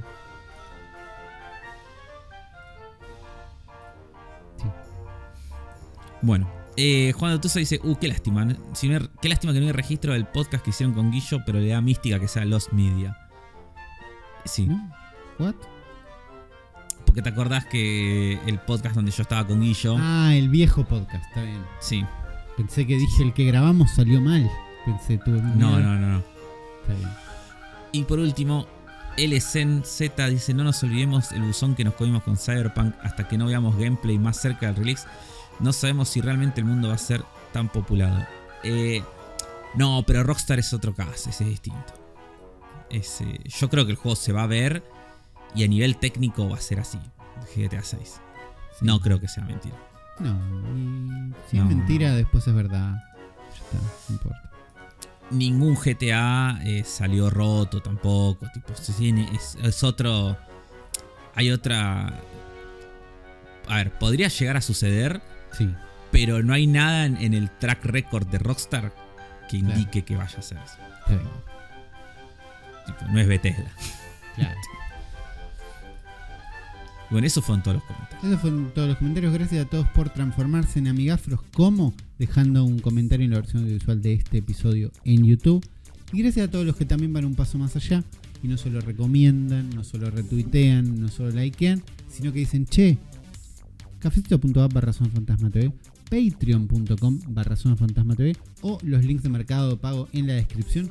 Quiero que estos pibes se compren el Wario, quiero que jueguen Super Mario RPG, quiero que sigan haciendo este podcast porque los banco. Eh, gracias a todos ustedes, seguimos haciendo este podcast. Así que, en serio, muchas gracias. Porque real, un montón de juegos los jugamos por eso. Porque los pudimos comprar gracias a ustedes. Y hablamos de esos juegos y con eso hacemos el podcast. Muchos estaban esperando el programa pasado, que fue nuestra promesa, eh, de hacer este pequeño club del gaming donde, che, Afro, jugate este juego, che, Uli, jugate este juego. Ambos nos propusimos el uno al otro jugar un juego que nos gusta mucho y ver qué pasa. ¿no? Eh, en este caso, Afro hizo que yo juegue Disco Elysium, que yo Sí. compré con mi plata, y yo hice que vos juegues Ace Combat 7, que compraste con tu plata. Eh, Claro. Y los estamos jugando hace un mes, más o menos. Un En poco realidad no, yo lo estoy jugando menos. hace una semana. Está bien, Yo, yo, lo arranqué hace una semana. Te- teníamos un mes para jugarlo, claro. lo jugué en la última semana. Y yo la última semana jugué mucho más. eh, lo había empezado un poco antes. Pero estuve jugando Disco Elysium. ¿Cuánto? Sí. Unas eh, 10 horas o más. Más o menos. Está bien. 10 horas o más, ¿no? Lo que sería. ¿Cuánto? Ah, Yo creo, me imagino en mi mente, un tercio del juego. puede llegar a ser. Yo tengo la impresión de que yo le metí cuarenta y pico de horas, pero Podría ser. tengo que buscar. Tengo que buscar. Mm, Eh, estoy, estoy abriendo a Steam que se va a actualizar dos horas porque hace un año y medio que no lo abro. Claro. Pero cuando Eh. termine de cargar te digo cuántas horas. Steam plataforma ideal para jugar Disco Elysium porque es un juego de compu. Sí. Yo estuve jugando la versión de Switch, que no me acuerdo si adelantamos un Ah. poco el programa pasado probablemente, pero corre Arranquemos muy, por ahí. muy feo. Qué lástima, boludo. Porque es un juego que. A ver, creo que es ideal para Switch, me parece. O sea, el- desde la lógica, ¿no? Después vamos a Desde la lógica de que es un juego de leer y de charlar, de que jugás de a ratitos, era Y ideal. de que además. Y de que además es un juego que técnicamente es muy simple, digo. es un- Son un- unos personajitos 3D fondo- en un mundo en un que fondo pre-renderizado. Sí. Claro. No, no debería. No sé qué pasó. Corre a 20, a 12. Viste, a veces hay un momento. eh, el hall principal del hotel este en el que estás. De noche pone unas luces disco. No puedes caminar. Sí, No puedes caminar con. Te querés qué morir. cagada. A mí Es me tipo pone, la verdad que feo, me, me da ¿entendés? mucha pena. Sí, me da mucha pena porque. mm, que los- que- que- porque siento que eso fue una de las cosas que, que corra tan mal y que no lo hayamos podido saber antes. eh, que, que hizo que por ahí no lo no pudieras entrar al principio. Después no sé, ahora vas a contar qué te pasó, ¿no? Pero lo que habíamos hablado en su momento. Eh, eh, que no hayas podido disfrutar el juego como a mí me hubiera Sí. gustado que lo disfrutes, digo. tiñó, tiñó la experiencia porque yo jugué juego, no me jode que los juegos corran medio lento, pero caminás mucho en este juego, corres mucho por el mapita y es Sí. medio feo correr a esa velocidad, ¿entendés? Claro. Es medio feo. Y otra cosa que es fea es abrir el menú. Abrir el menú eh, está muy mal organizado y optimizado. Entonces, es lento de abrir, es pesado de abrir y además vos tocas la I, ¿no? O el cuadrado, Sí. es un mundo PlayStation. Tocas la I y se abre el menú de stats. Y ahí tenés que tocar R para moverte al inventario, o R para volverte a ir a la quest de misiones, o R de vuelta para ir al lugar donde aprendes cosas. Sí. Entonces yo quiero ir al inventario, tengo que abrir un menú que tarda y es feo, y después cambiar a un menú que tarda y es feo. Y eso es, es- es- es una experiencia tosca, ¿entendés? Entonces no te da ganas de ir al menú. Y ahí es cuando te das cuenta que es un juego de PC. Otra cosa que hace es caminar es medio incómodo, moverse es medio incómodo, porque el frame rate más el control del joystick es hace que el personaje se mueva medio tosco. Cuando empecé yo creo que haces clic y camina. O, Sí, sí, moves al personaje. No, no, haces clic y va. Haces clic y va, claro. Eh, Sí. Acá pasa lo- acá tenés que moverte. Y, y el tercer momento incómodo de consola es que para interactuar con los objetos es como que los tenés que señalar con el stick derecho. Pero no tenés un cursor. Sino que tipo vos tocas para arriba y el próximo objeto que tengas arriba se selecciona. Claro, Tocas para arriba de vuelta y tipo vas a uno más arriba. Entonces, hay veces que querés hablar con alguien y tocas como para esa dirección y te señala tipo un libro que tiene al lado. Y a veces y en un Claro. momento lo engancha. Y una vez que lo enganchaste, tocas el botón de hablar y el personaje camina un poquito para pararse tipo en el lugar correcto. ¿Viste? Es muy de o vas a una puerta y para abrirla señalas la puerta, tocas A y el personaje se aleja un poquito de la puerta para estar parado en el lugar correcto de abrirla. Y después carga la secuencia, pues una, era un corte, no, no se abría la puerta. Y eso, tosco, ¿entendés? Te hace como, uy, uy, uy, qué feo, pesado, eh, que me imagino que con un mouse es bárbaro. Eh, casi se soluciona jugando portátil porque podés tocar la pantalla. Y el juego tiene controles touch, cosa que muy pocos juegos tienen. eh, que funciona como un mouse. Entonces vos podés tocar opciones de diálogo, tocar, ir al menú directo en vez de pasar por el menú complicado. Pero la panta la, el otro problema que tiene, y ahí vamos al juego y las cosas que me gustaron, pero el otro problema que tiene es que la disposición de la pantalla es para una pantalla más grande Claro. es la- el tamaño de los iconos, el tamaño de los textos es para una pantalla más grande. Entonces, jugarlo con el dedo, donde no tenés tanta precisión, no termina siendo como cómodo. ¿no? Más el frame rate, más todo, no es para jugar touch, por más que lo, lo probé un poquito. Eh, tamaño en pantalla, los textos no están mal. Y de entrada vienen en una opción donde los textos son grandes y los diálogos son grandes. Tan grandes que yo los bajé al tamaño medio. Porque Claro. me parecía que eran muy grandes. Y porque el juego tiene mucho texto. ¿no? Es un juego donde prácticamente todo es texto. Todo el tiempo estás hablando. Y todo el tiempo está describiendo acciones. Describiendo sentimientos. Y donde todos los stats te hablan. Que me Sí. pareció muy copado. Es lo más. Pero Y que aparte, al- cada stat tiene su propia personalidad claro. y, de- y son muy graciosos. Eso es bárbaro. Al principio es incómodo y confuso. Sí, Al principio es overwhelming. Es avasallante que te hablen ocho voces. Que no sabes Claro, qué porque son. claro, porque aparte. eh, ahora no me acuerdo bien cómo es que el juego elige cuáles son los que te hablan. Pero no son. No es que, no es que está fijo cuáles te van a hablar en cada situación, sino que No. cada Hay- uno de los stats tiene. Hay unos chequeos Sí. secretos que vos no ves. Vos lo que ves es esto salió bien. Entonces es como Claro. eh, te habla la visión, que además la visión no se llama visión, se llama percepción visual. No sé, ese, hay algunos Sí. más fáciles que otros de entender qué te Sí. está hablando. Eh, el, el Inland Empire eh, es. ¿Qué es Inland Empire? ¿Entendés? Sí, Me habla sí. Inland Empire. Pero te dice Inland Empire, fácil, success. Entonces es como, bueno, el Inland Empire hizo un chequeo de algo, salió bien, por más que era fácil o difícil, y te va a hablar. Entonces te dice, descubrís que el detective que te está hablando en realidad tiene sueño. Sus ojos, nada, el juego está escrito del carajo. Es, es Eh, impresionante. Eh, para mí, este, y acá quiero decir, volver un poco al comentario de, de Coso, de Fernando. Eh, para mí, este es el juego mejor escrito de toda la historia. Así te lo digo. Tipo, no. A nivel calidad de escritura, y, y ya después va a entrar un toque más a nivel conceptual, a nivel. eh, lo que sería más del contenido de lo que está contando. Para mí no hay otro juego que, que se acerque ni un poco a lo que hace Disco Elysium a nivel, a nivel guion y a nivel escritura. Es, eh, se, siente, se siente que está escrito como una. eh, como un. un producto cultural de verdad. ¿entendés? Sí. No está escrito como un videojuego.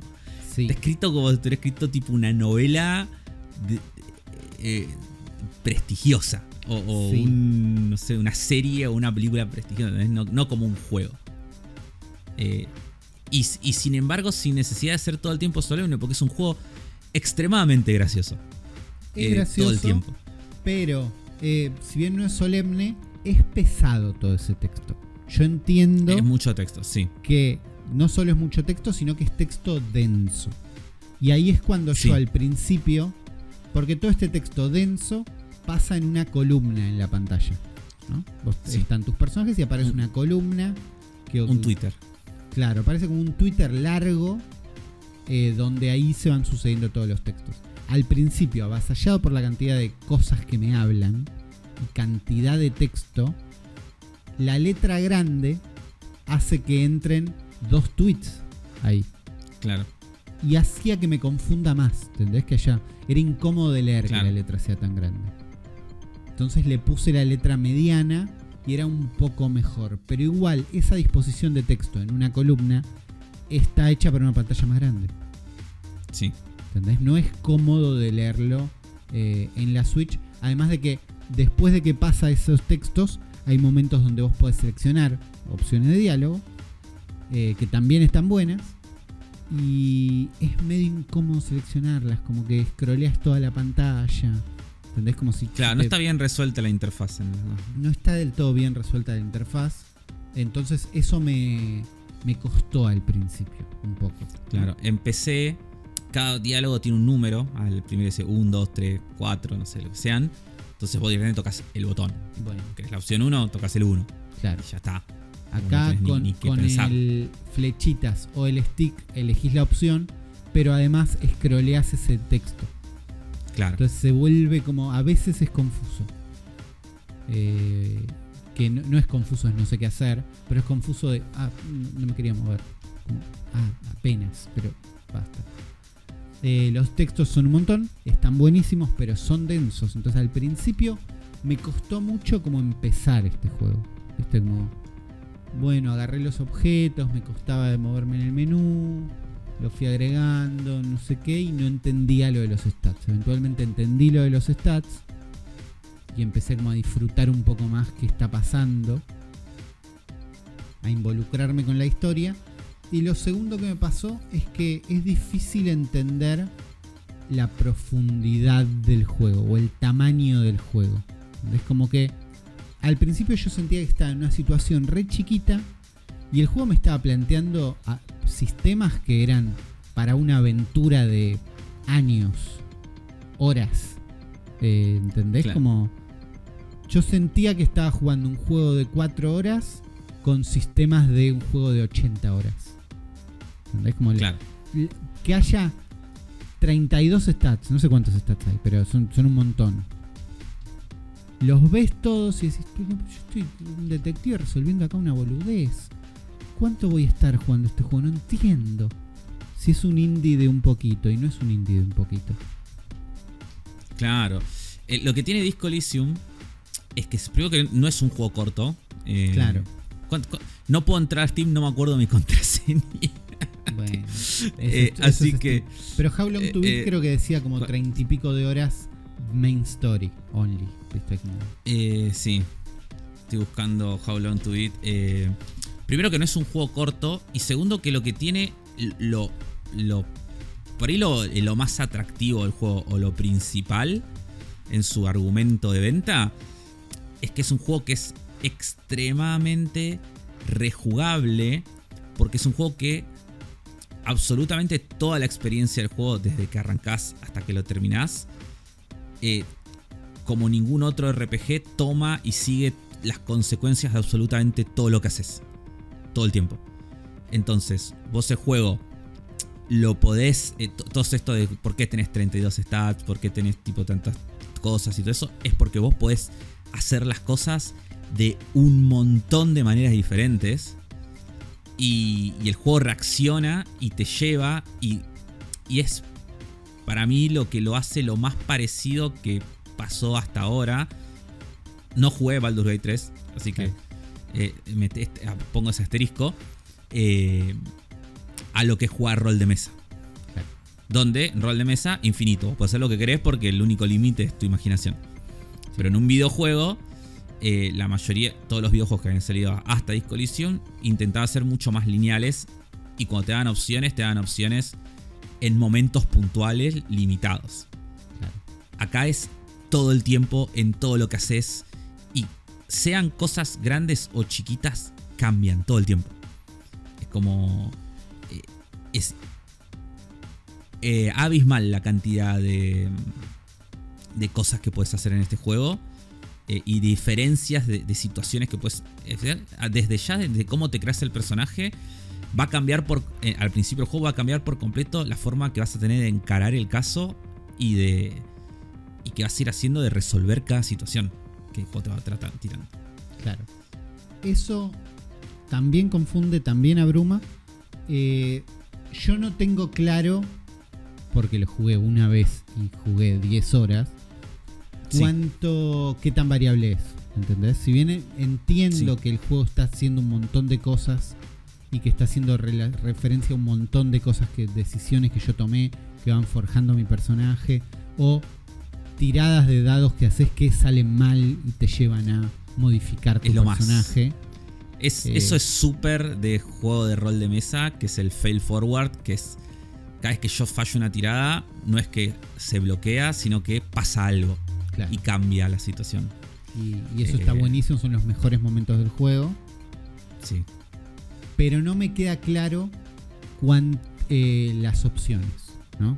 ¿Qué tanta variedad tenía para resolver situaciones? Porque el único momento donde dije, pará, voy a hacer otra cosa, no pude y me enojé.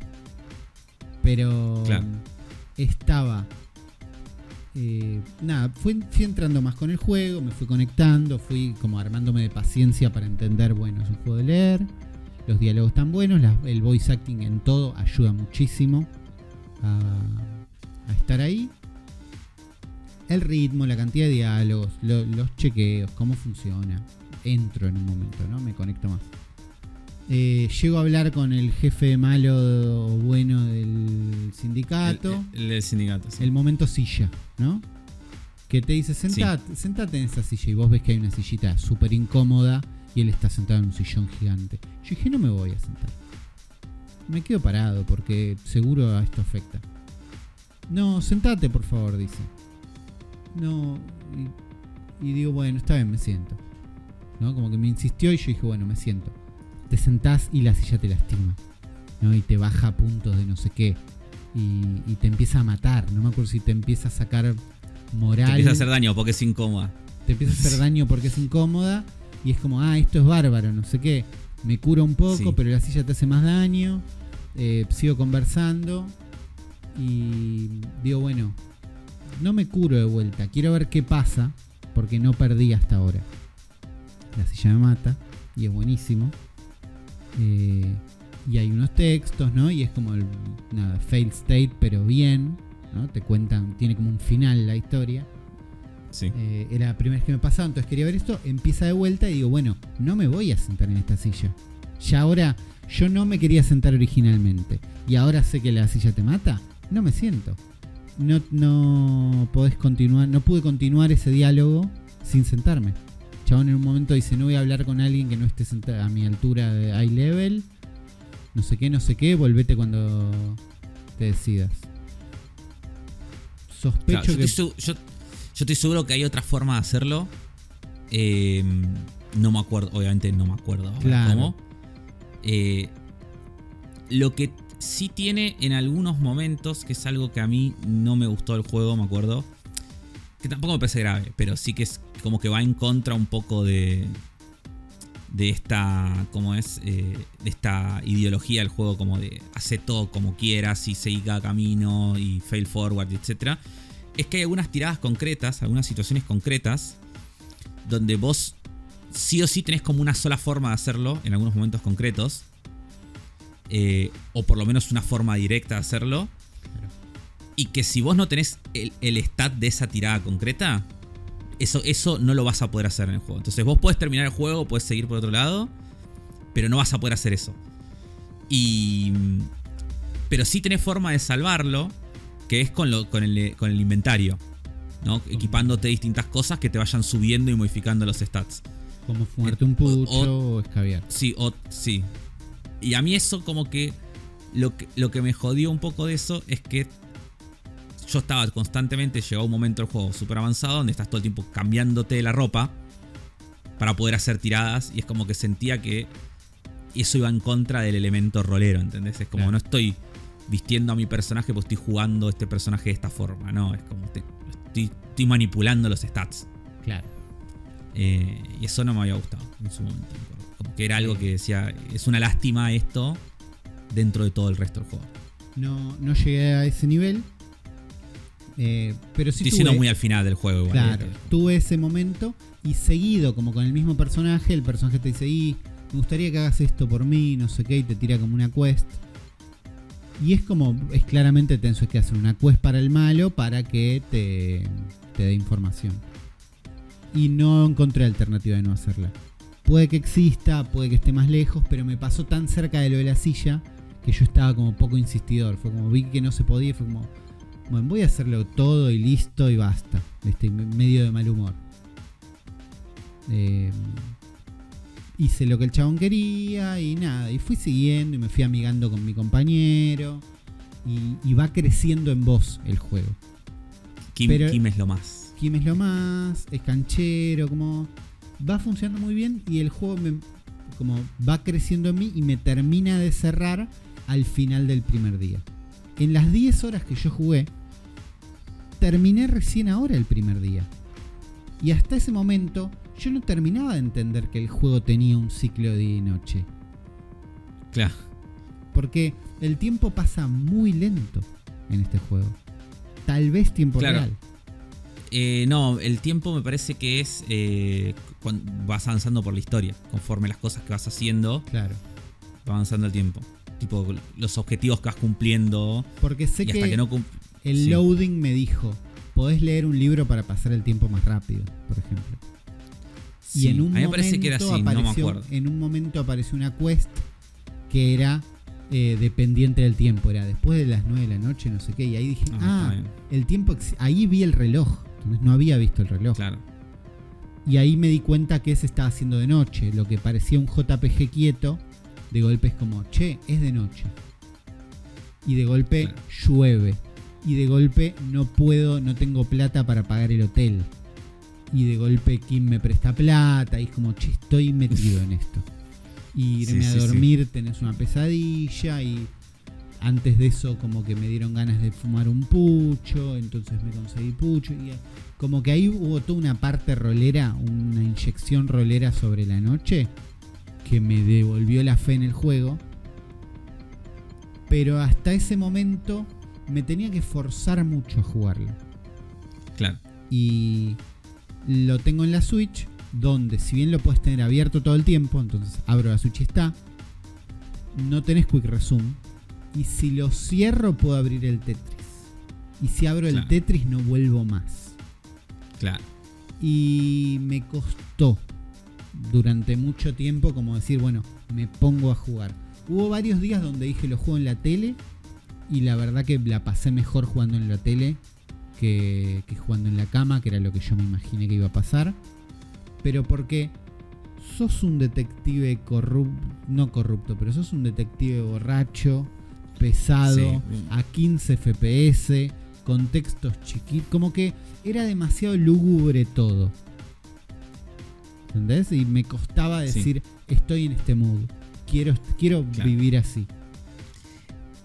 Una, una cosa que tiene el juego eh, a nivel mecánico que está buenísima, además de los stats y todo lo que estábamos diciendo, es el personaje tiene como una memoria o como una mente donde vos mientras vas recorriendo el juego eh, y vas viendo, van pasando cosas, de repente te dicen nuevo pensamiento desbloqueado. Sí. Y son como ideas que se le ocurren a tu personaje que vos las podés poner a pensar al personaje a cómo Claro. desarrollar esa idea y que cuando se te- y cada una tarda X cantidad de horas en completarse.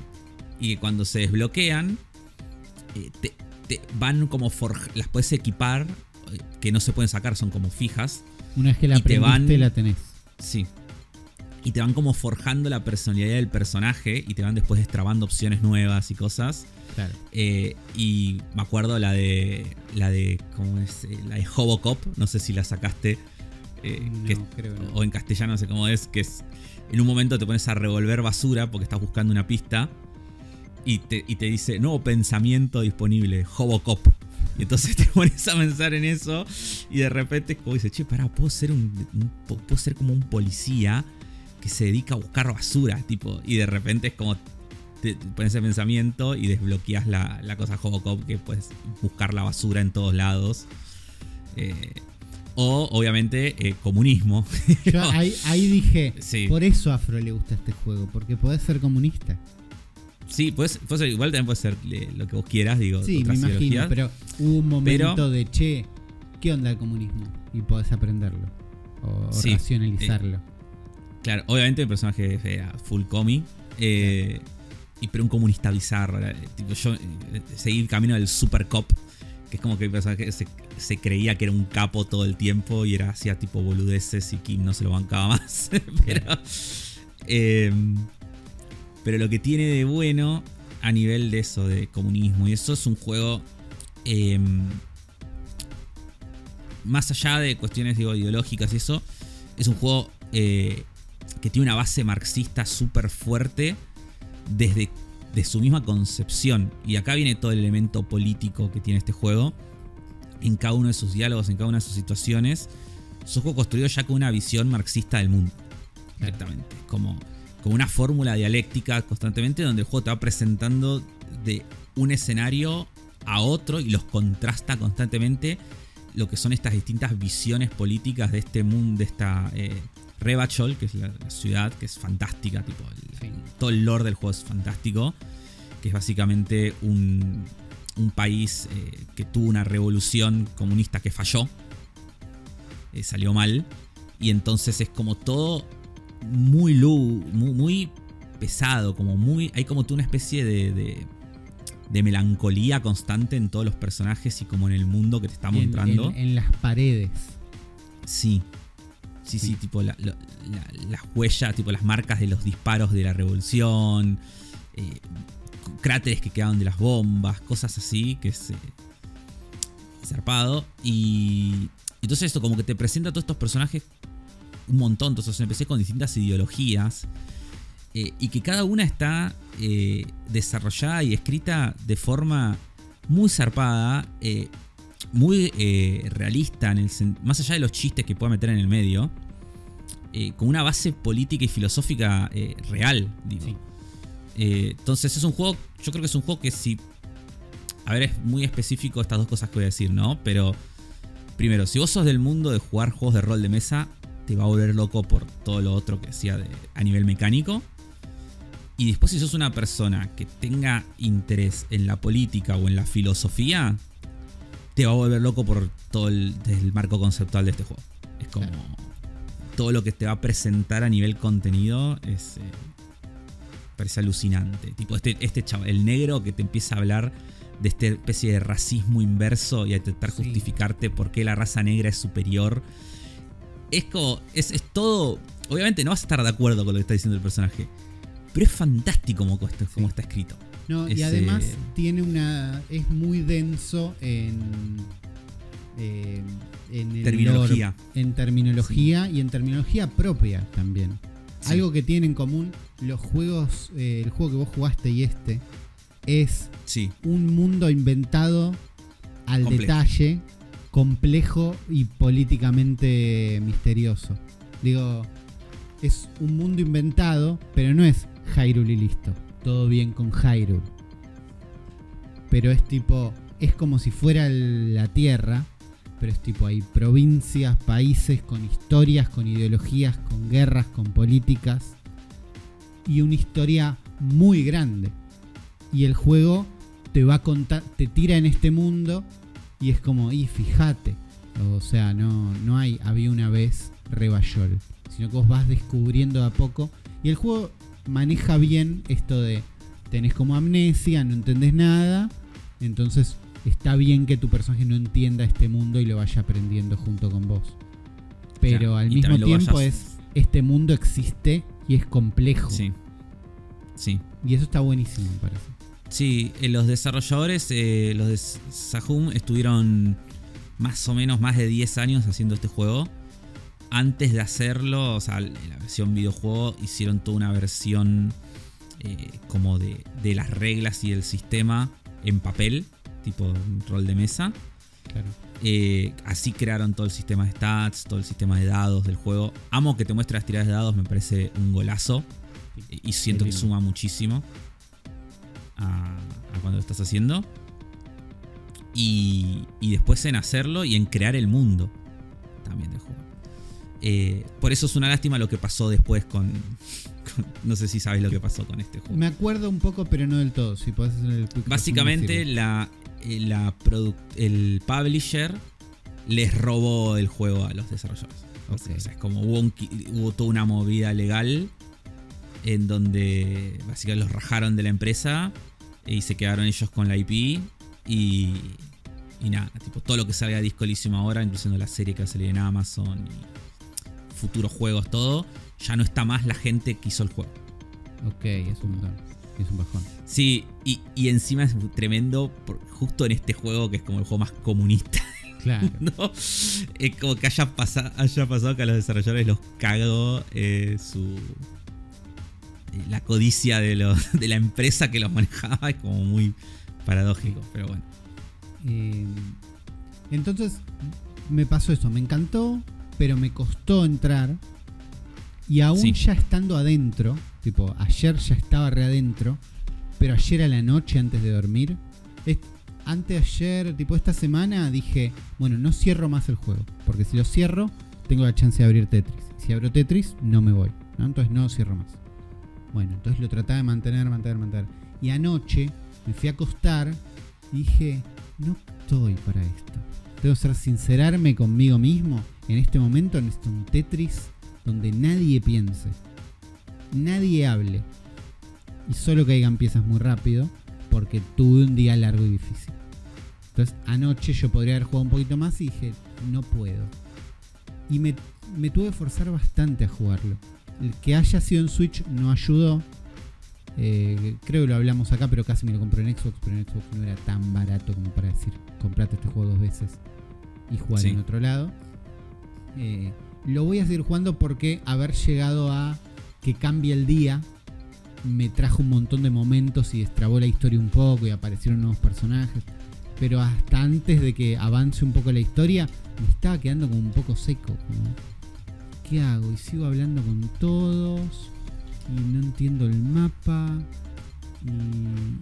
Y, y esto que te decía de la escala es que el juego es tan denso en... No sé, tenés que hacer la autopsia del cuerpo y tardás un montón.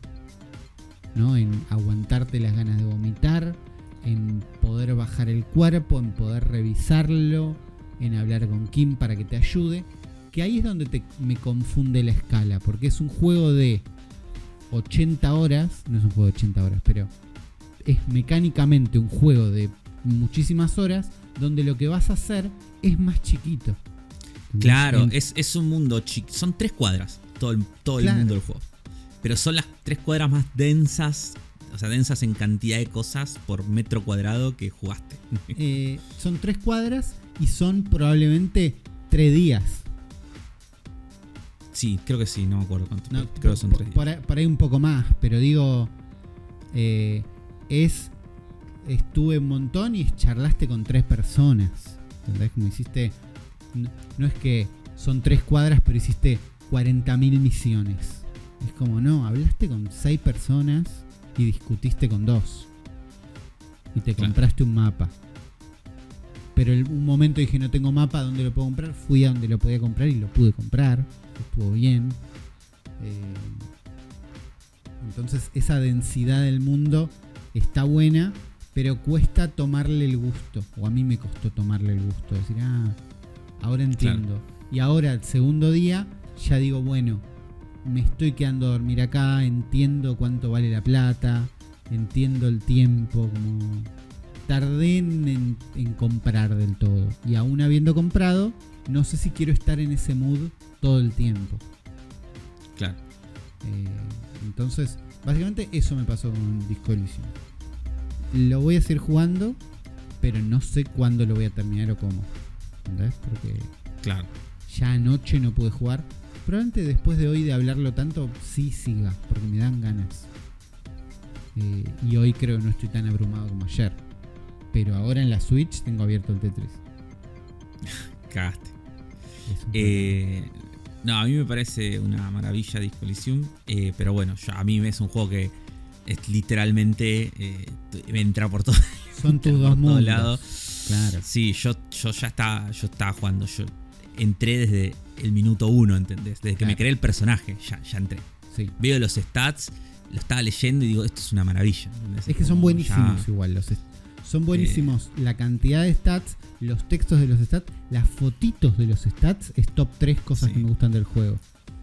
cada vez que te habla el, el que es. Hay dos que, que los amo, que muy- el que es el cerebro re- de reptil, eh, como el primitivo, no me acuerdo cómo se llama.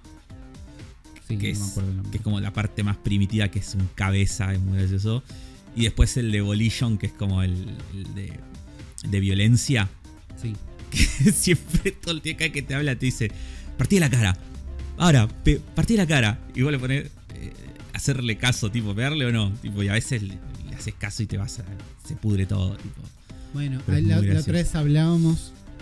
Bueno, porque también, mundo pesado, denso, lúgubre, nostálgico, feo, todo esto, con un detective borracho, feo, no sé qué, con un compañero que lo odia, todo junto. Y además, hablas con personajes que te odian y son feos a veces. Entonces yo estaba hablando Claro, con unos niños que son pesadísimos es lo peor, lo y odias. odiosos. Y es como, no, estoy tratando de hacerle una autopsia a este cuerpo y hay un niño tirándole piedras que lo odio. Y le pegaría un tiro. Y en un momento existió la opción de pegarle un tiro y le pegué un tiro a un niño. Y perdí. Pero. Pero pude. Pero Pero gracias. pudiste, claro. Porque ese niño Claro, él- merecía ese tiro. Eh, Sí, sí, sí. y, y es a veces un montón eso, eh, de todo lo que Sí. como está pasando. Me gusta cuando eh, la tirada de dados o la elección que vos hiciste te encierra en una situación. ¿Viste? Como, no me acuerdo cómo fue, con quién, creo que estaba hablando de una mina y le traté de quedar canchero o algo así y la tirada de dados salió mal o algo así y quedé encerrado en diálogos de mierda, en como, bueno, vas a ser un pajero y tus diálogos son estos tres y los tres son terribles y los tres están mal, pero sos un boludo. Como ya está. Claro. Y, y creo que hay uno que es. eh, no me acuerdo si había una opción que era no hablar o el texto anterior te decía no. No hay irse para atrás acá. Es como estás en esta situación, no te puedes escapar de esto. Y el juego te encierra en esos lugares que están buenos, porque terminas haciendo cosas más interesantes que si vos tenés el control total, entonces es como, bueno, soy cuidadoso y bueno, pero soy malo cuando saco una ventajita. Es como, no, es más complejo y mezclado el mundo. Y a veces vas a ser choto porque tu personaje es choto. Fin. Y eso me parece que lo maneja muy bien y son los momentos más divertidos del juego. Sí. Hablando Bueno, de países eh, inventados y conflictos bélicos misteriosos. Sí, yo estuve jugando Ace Combat 7. Sí. Eh, mi camino fue medio al, al- opuesto al tuyo. Oh, ok. Eh, fue opuesto.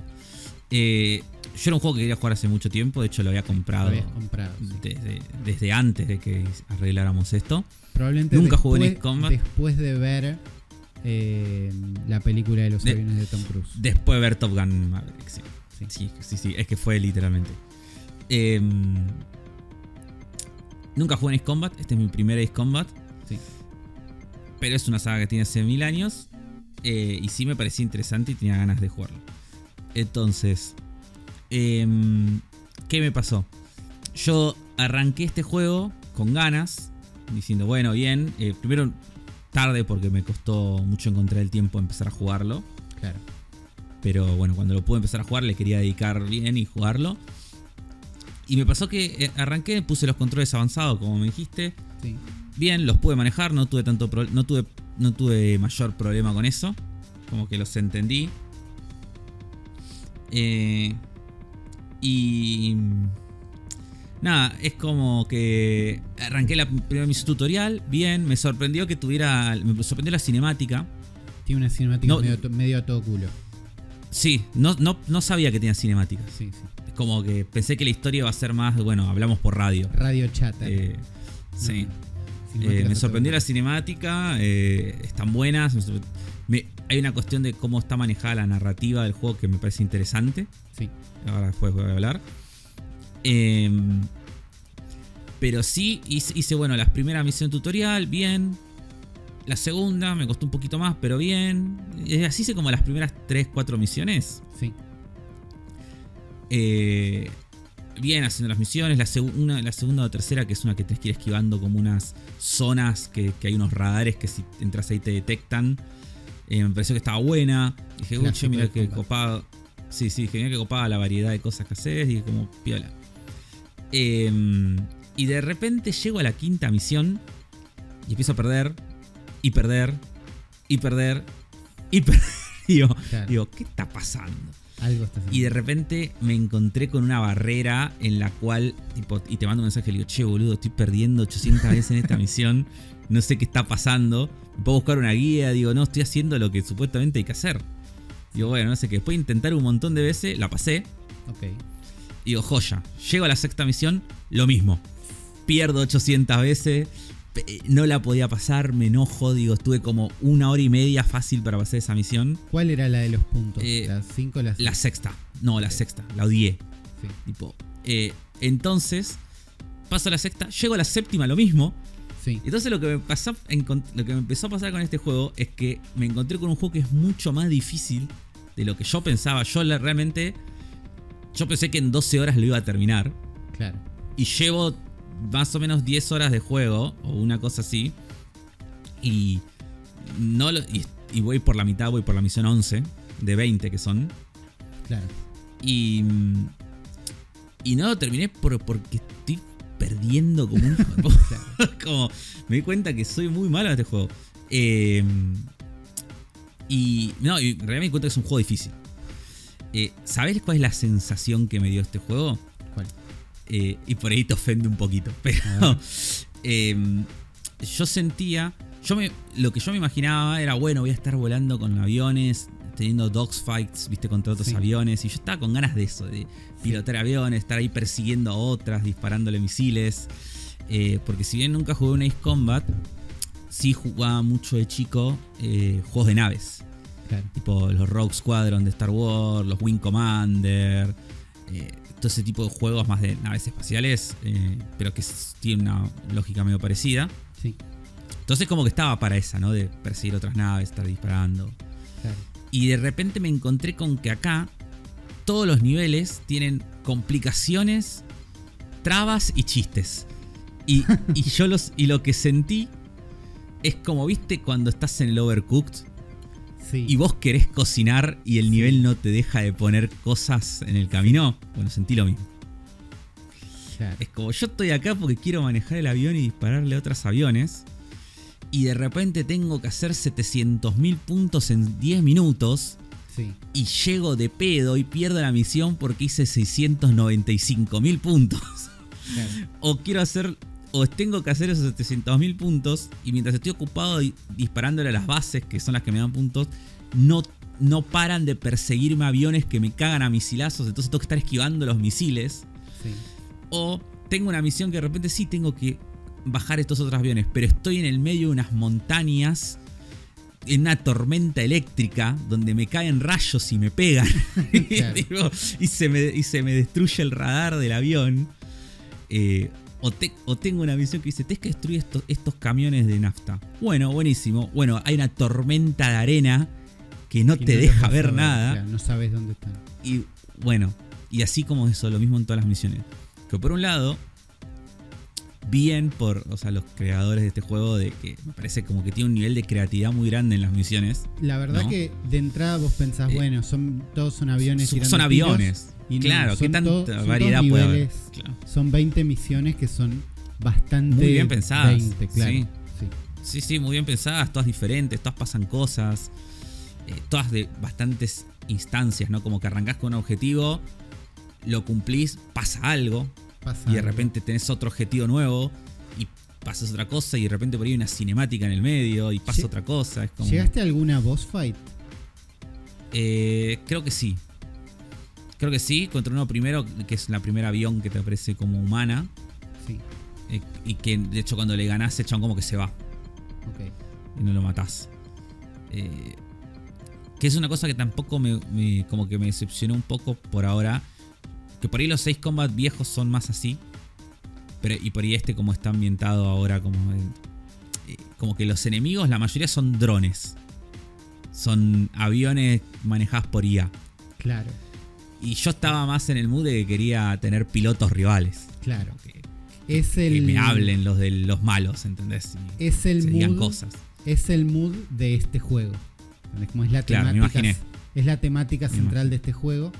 Eh, si querés podemos hablar un poquito de la historia. ¿Qué te, qué te pareció? Como... Para, antes de la Eh, historia, una sí. cosa de la dificultad es que para mí, vos me decís, che, es un juego difícil. Para mí no. Pero cuando vos me decís, hice 10.000 veces la misión de los puntos y me costó un huevo, a mí también. Y cuando me Claro. decís, me costó un huevo esta y para mí encontré, a mí también. Entonces por ahí es un juego difícil, solo que a mí no me molestó. ¿entendés? Porque la experiencia que describís me pasó. Estaba fijándome cuánto tardé en pasarlo y tardé 24 horas, cuando el juego dice que dura 12. Claro, bueno, a mí me pasó eso. Yo venía con. Yo no. A ver, yo, yo nunca jugué en Combat. Tenía. Siempre lo que escuché del juego fue muy de oído. Claro. Pero si a mí me decía. Si a mí alguien de entrada me. Ponele, Armor Core 6. No lo, eh, no lo jugué. Pero yo sé que es un juego difícil que voy a tener que repetir las misiones un montón de veces hasta que armarme el build. Y pues como. Ya lo juego con esa idea. claro. Entonces disfruto el grindeo de repetir la misión, perder. Acá yo venía con otra idea. Como Sí. es un juego que se pasa más fácil. ¿entendés? Sí, Como, más por ahí me. Claro, por ahí me trabo en algún momento concreto. Pero no es. Me, che, me trabo en todas las misiones. Como. No hay una. Desde la cuarta misión en adelante. No hay una misión que la haya ganado de una. Ni una. Claro. En todas perdí un montón de veces. Sí. Eh, y, y que no me haya parecido difícil. Eh, y hasta momentos de enojarme, decir, tipo, Sí, la puta madre, sacar el juego y decir, "Vu- vuelvo mañana. Claro. Eh, yo fui con la mentalidad fin de semana largo este. Dije, este fin de lo termino. Y llego el miércoles como un campeón, habiéndolo terminado, dura 12 horas. Sí, Y en esas 12 horas hice la mitad del juego. claro. Es como- Em, pero bueno, Historia. ¿Qué te historia. Eh, el juego te mete de lleno en todo este universo de donde está Eurasia y Osia y no sé cómo llaman los países. Sí. Donde no entiende un carajo. No. Entonces en un momento como que yo dije, esto de ser los juegos anteriores, hay mucho olor acá, no voy a tratar de entenderlo. Está Es bien. como, no es voy a saltear las cinemáticas, pero es voy a aceptar que no lo voy a entender. ¿Entendés? Es como, Claro. me voy a centrar en entender más lo que va pasando con los personajes. Es como, o en el- como en el plot principal. Es como el plot de la guerra no lo voy a entender. Me voy a centrar en lo que va a pasar con los personajes. Como que se entiende bastante más. Igual así es raro porque vos arrancás el juego con la cinemática y la primera misión de una pibita. Que, que es esto que os contabas en un momento, ¿no? De que, de que el abuelo le enseñó a pilotar nave, aviones y a construir aviones. Entonces hace su propio avión y mientras lo está volando por primera vez invaden su país y entonces le bajan el avión y que ella queda prisionera. Y vos pensás que vas a jugar con la piba y en realidad Claro. no. No. Por lo menos. De repente, segunda misión y a partir de esto sos un, un chabón que, que, Claro. que su código es trigger y sos trigger en todo el juego. Y estás siguiendo una guerra por otro lado, haciendo misiones de la guerra. Mientras de- en las cinemáticas entre misión y misión te sigue contando la historia de la piba. Claro. Tipo que en, en- en la prisión y lo que le va pasando y los personajes que va conociendo. Eh, y nada, me pareció muy interesante, me pareció que está bueno. Como que es un- una Eh, vuelta de tuerca. Vi- Me pareció que está bueno lo que pasa con Trigger también, de que es. Que al principio vos sos este chabón como de una unidad de, de pilotos copados. Y por algo raro que pasa en un momento, te acusan de matar al, al expresidente Ah, en la está- misión en la que lo tenés que rescatar. Eso está bueno porque pasa en la misión. Sí. Sí. O sea, hay Pasa en la un misión. momento en la misión donde eso pasa. Es como no es una Sí. cinemática después. Sí, vos estás ahí, tenés que dispararle a un no sé qué cosa y de repente explota el avión que tienes que proteger. Claro. Y te dicen, no, mataste al expresidente, ¿qué estás haciendo? y, y entonces te acusan de magnicidio y te meten preso. Y ahí terminás en esta prisión donde está la piba. Claro, a, eso quería llegar. Hay un momento, la historia te va contando una historia, o sea, las cinemáticas van contando una historia y vos estás jugando otra. Y hay un momento donde se empiezan a tocar y donde vos sos, Pero es bastante rápido, será en la quinta, Ah, sexta misión ya. Sí, sos sí, como un personaje secundario dentro de la historia, o te da esa sensación al principio. Al principio, después sí. Y después haces todas estas misiones donde sos como este, como de una unidad de, prisioneros que como saben pilotar, los hacen pilotar aviones. Pero te tratan como el orto, te bardean, te mandan a misiones suicidas. eh, Te putea tu, tu general y es como decir la concha de la lora. Y se putean entre todos y es como todo un bardo, pero es como que es divertido. Y me gustó que en un momento, en la última misión que jugué, como que por hacer también mi trabajo en ese lado, como que te pasan una unidad de verdad. Como Claro. que te perdonan, te, te sacan de la prisión, te mandan una unidad del ejército posta.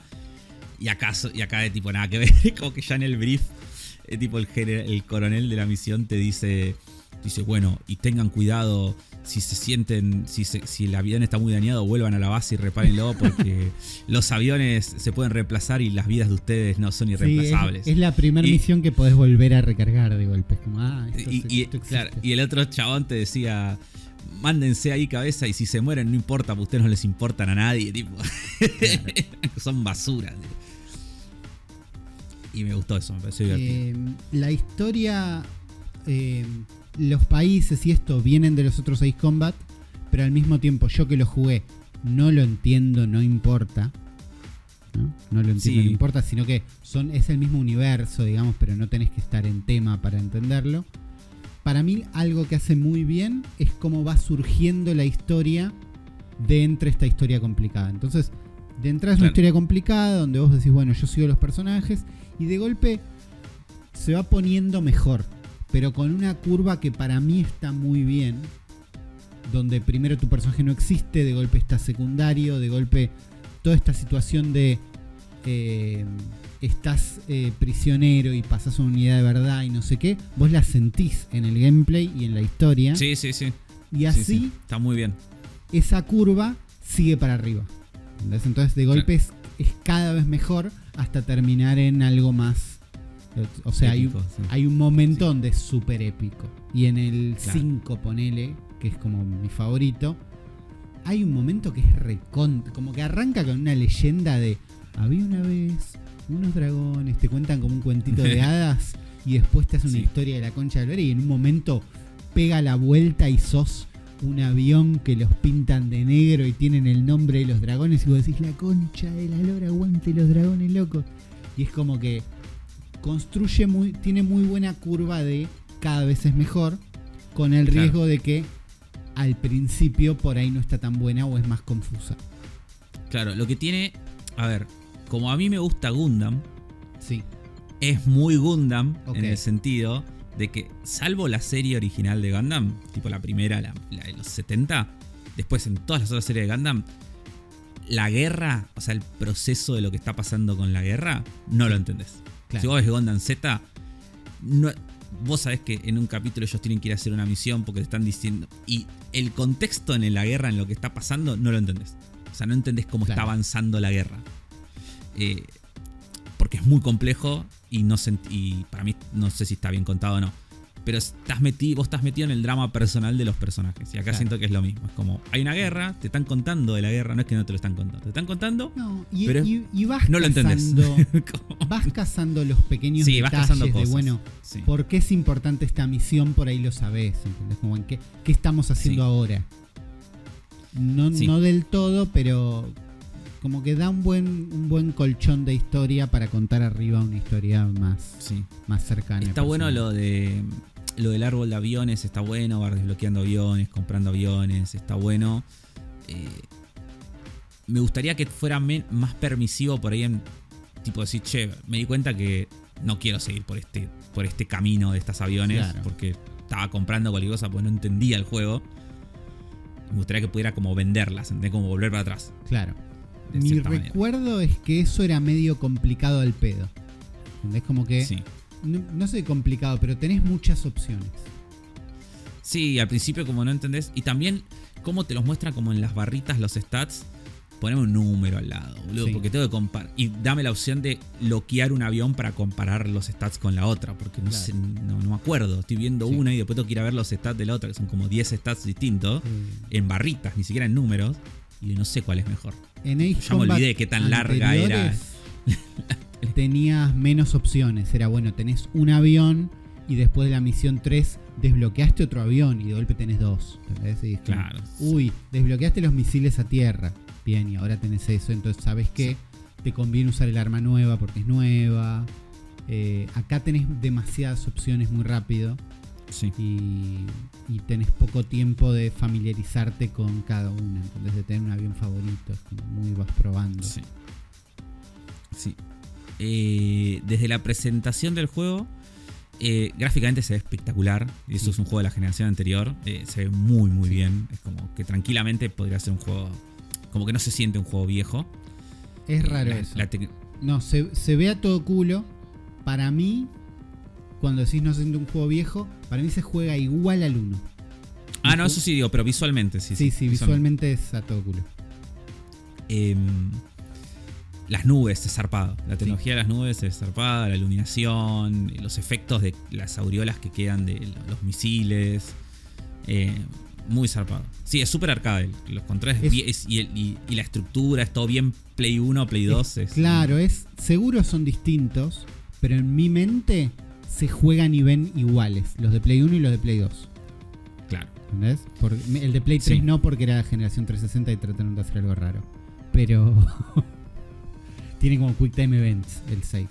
Pero después es tipo, es como si fuera un Tony Hawk. Es como, che, la- Claro. se juega así y se juega mejor, más rápido, pero se juega así. Y después, bueno, lo último que quería decir es tipo la música es espectacular. La música es muy, muy buena. Bien, no me acordaba de Eh, eso, pero Es muy, muy buena la música. Eh, me gustaría a mí, por una cuestión personal, de que tuviera voice acting en castellano. Porque es muy difícil, mientras estás en el medio de la misión, leer los subtítulos de lo que van hablando los personajes.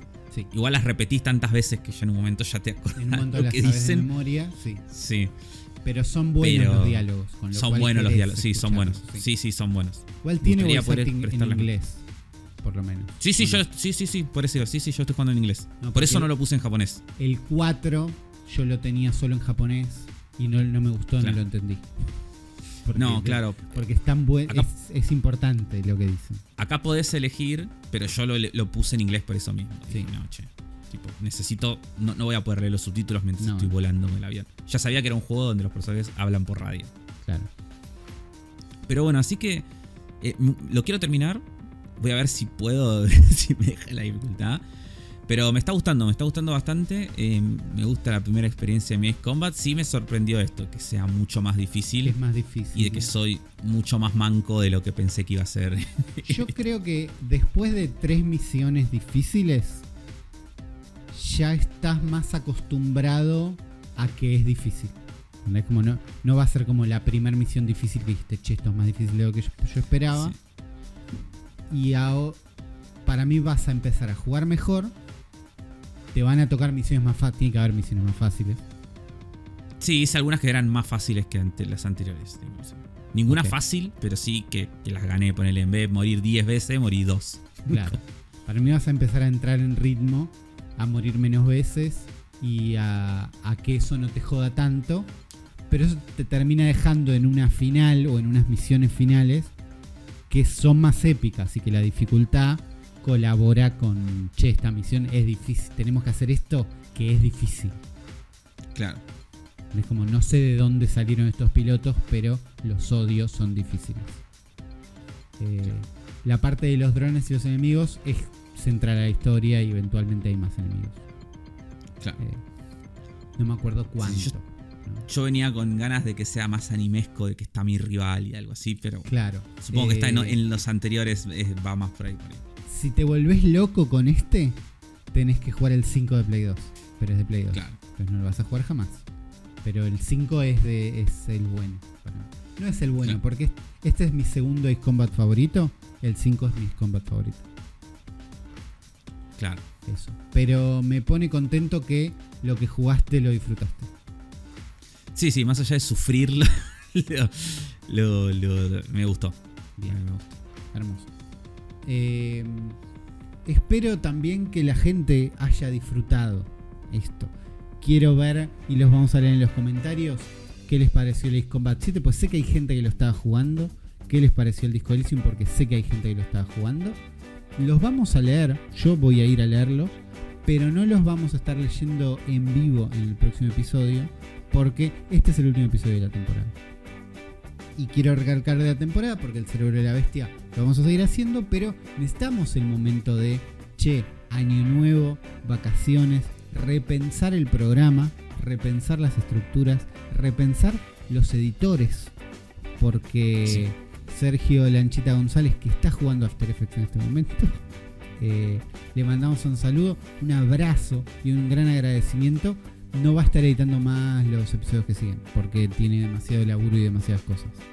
Porque está editando en After Effects a las 11. Solamente porque, claro, ahora estamos grabando esto a las 11 de la noche de un miércoles y él está jugando After Effects. Entonces, tiene que priorizar trabajos que son su trabajo de día o su trabajo de Claro. noche. Eh, Sobre todo en estas épocas, ¿no? claro. Vamos a encontrar la vuelta, o yo voy a tratar de encontrar la vuelta, de seguir teniendo algún poquito de Sergio Anchita González en este podcast, pero probablemente no editando todos los programas. Eh, así que le mandamos un gran abrazo a todos. Le mando un abrazo de parte de ustedes. Sí. Y ustedes déjenle amor en los de, comentarios, sí. Te queremos ser. Gra- gracias por tanto, sí. Gracias por tanto. Por favor, vuelve un programa. Yo voy a tratar de traerlo. Eh, gracias, Afro, por, por esta última temporada que sin vos no hubiera existido, porque somos dos. Tal cual, y sin vos tampoco. Así que gracias a vos también Bien. por haber estado y por todo. Y nada, gracias a toda la gente también que, que primero que pasó por este programa. Sí. A Gosti, a Chopper, a Rippy, a Guillo, a Juan, a A Sergio, ya lo sí. mencionamos, a Omeis. No quiero olvidar de nadie. A Castor, a Jess. Amaca. Eh, ¿Quién más? Amaca, no sé, no quiero olvidar a nadie, pero si me olvido, perdón, pero bueno, toda la gente que pasó y que y la gente que va a seguir pasando y bueno, y ustedes principalmente que están ahí escuchando del otro lado, dejen o no comentarios, dejen o no cafecitos, eh, ya escuchar es un montón y gracias por, por bancarnos, como siempre.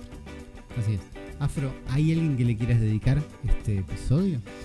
Eh, se lo quiero dedicar a toda la gente que después de que termine este episodio va a estar diciendo la puta madre que voy a escuchar cuando esté viajando al laburo y se ponga a buscar un podcast y escuche un podcast nuevo por culpa de esto. Que es lo que me va a pasar a mí, no con el cerebro, sino con otros podcasts que escucho que Claro, también se van de vacaciones ahora. Es, es momento, la verdad es momento Sí. de vacaciones para todos. Es momento de encontrar nuevos podcasts y ya nos encontraremos en una versión nueva en marzo probablemente. ¿no? Febrero. Y no, no, no, no prometamos, no prometamos, no, prometamos. No, no, Este- no sabemos. Estén atentos que nos vamos a encontrar. Afro, si la gente quiere estar atento a vos, ¿dónde te puede encontrar? AfroIGM en Instagram, AfroTW en Twitter. Bien, a mí me pueden encontrar como Ulises FTW en todos lados. Nos vemos en algún otro momento, en un nuevo episodio, en las nuevas aventuras de El cerebro de la bestia.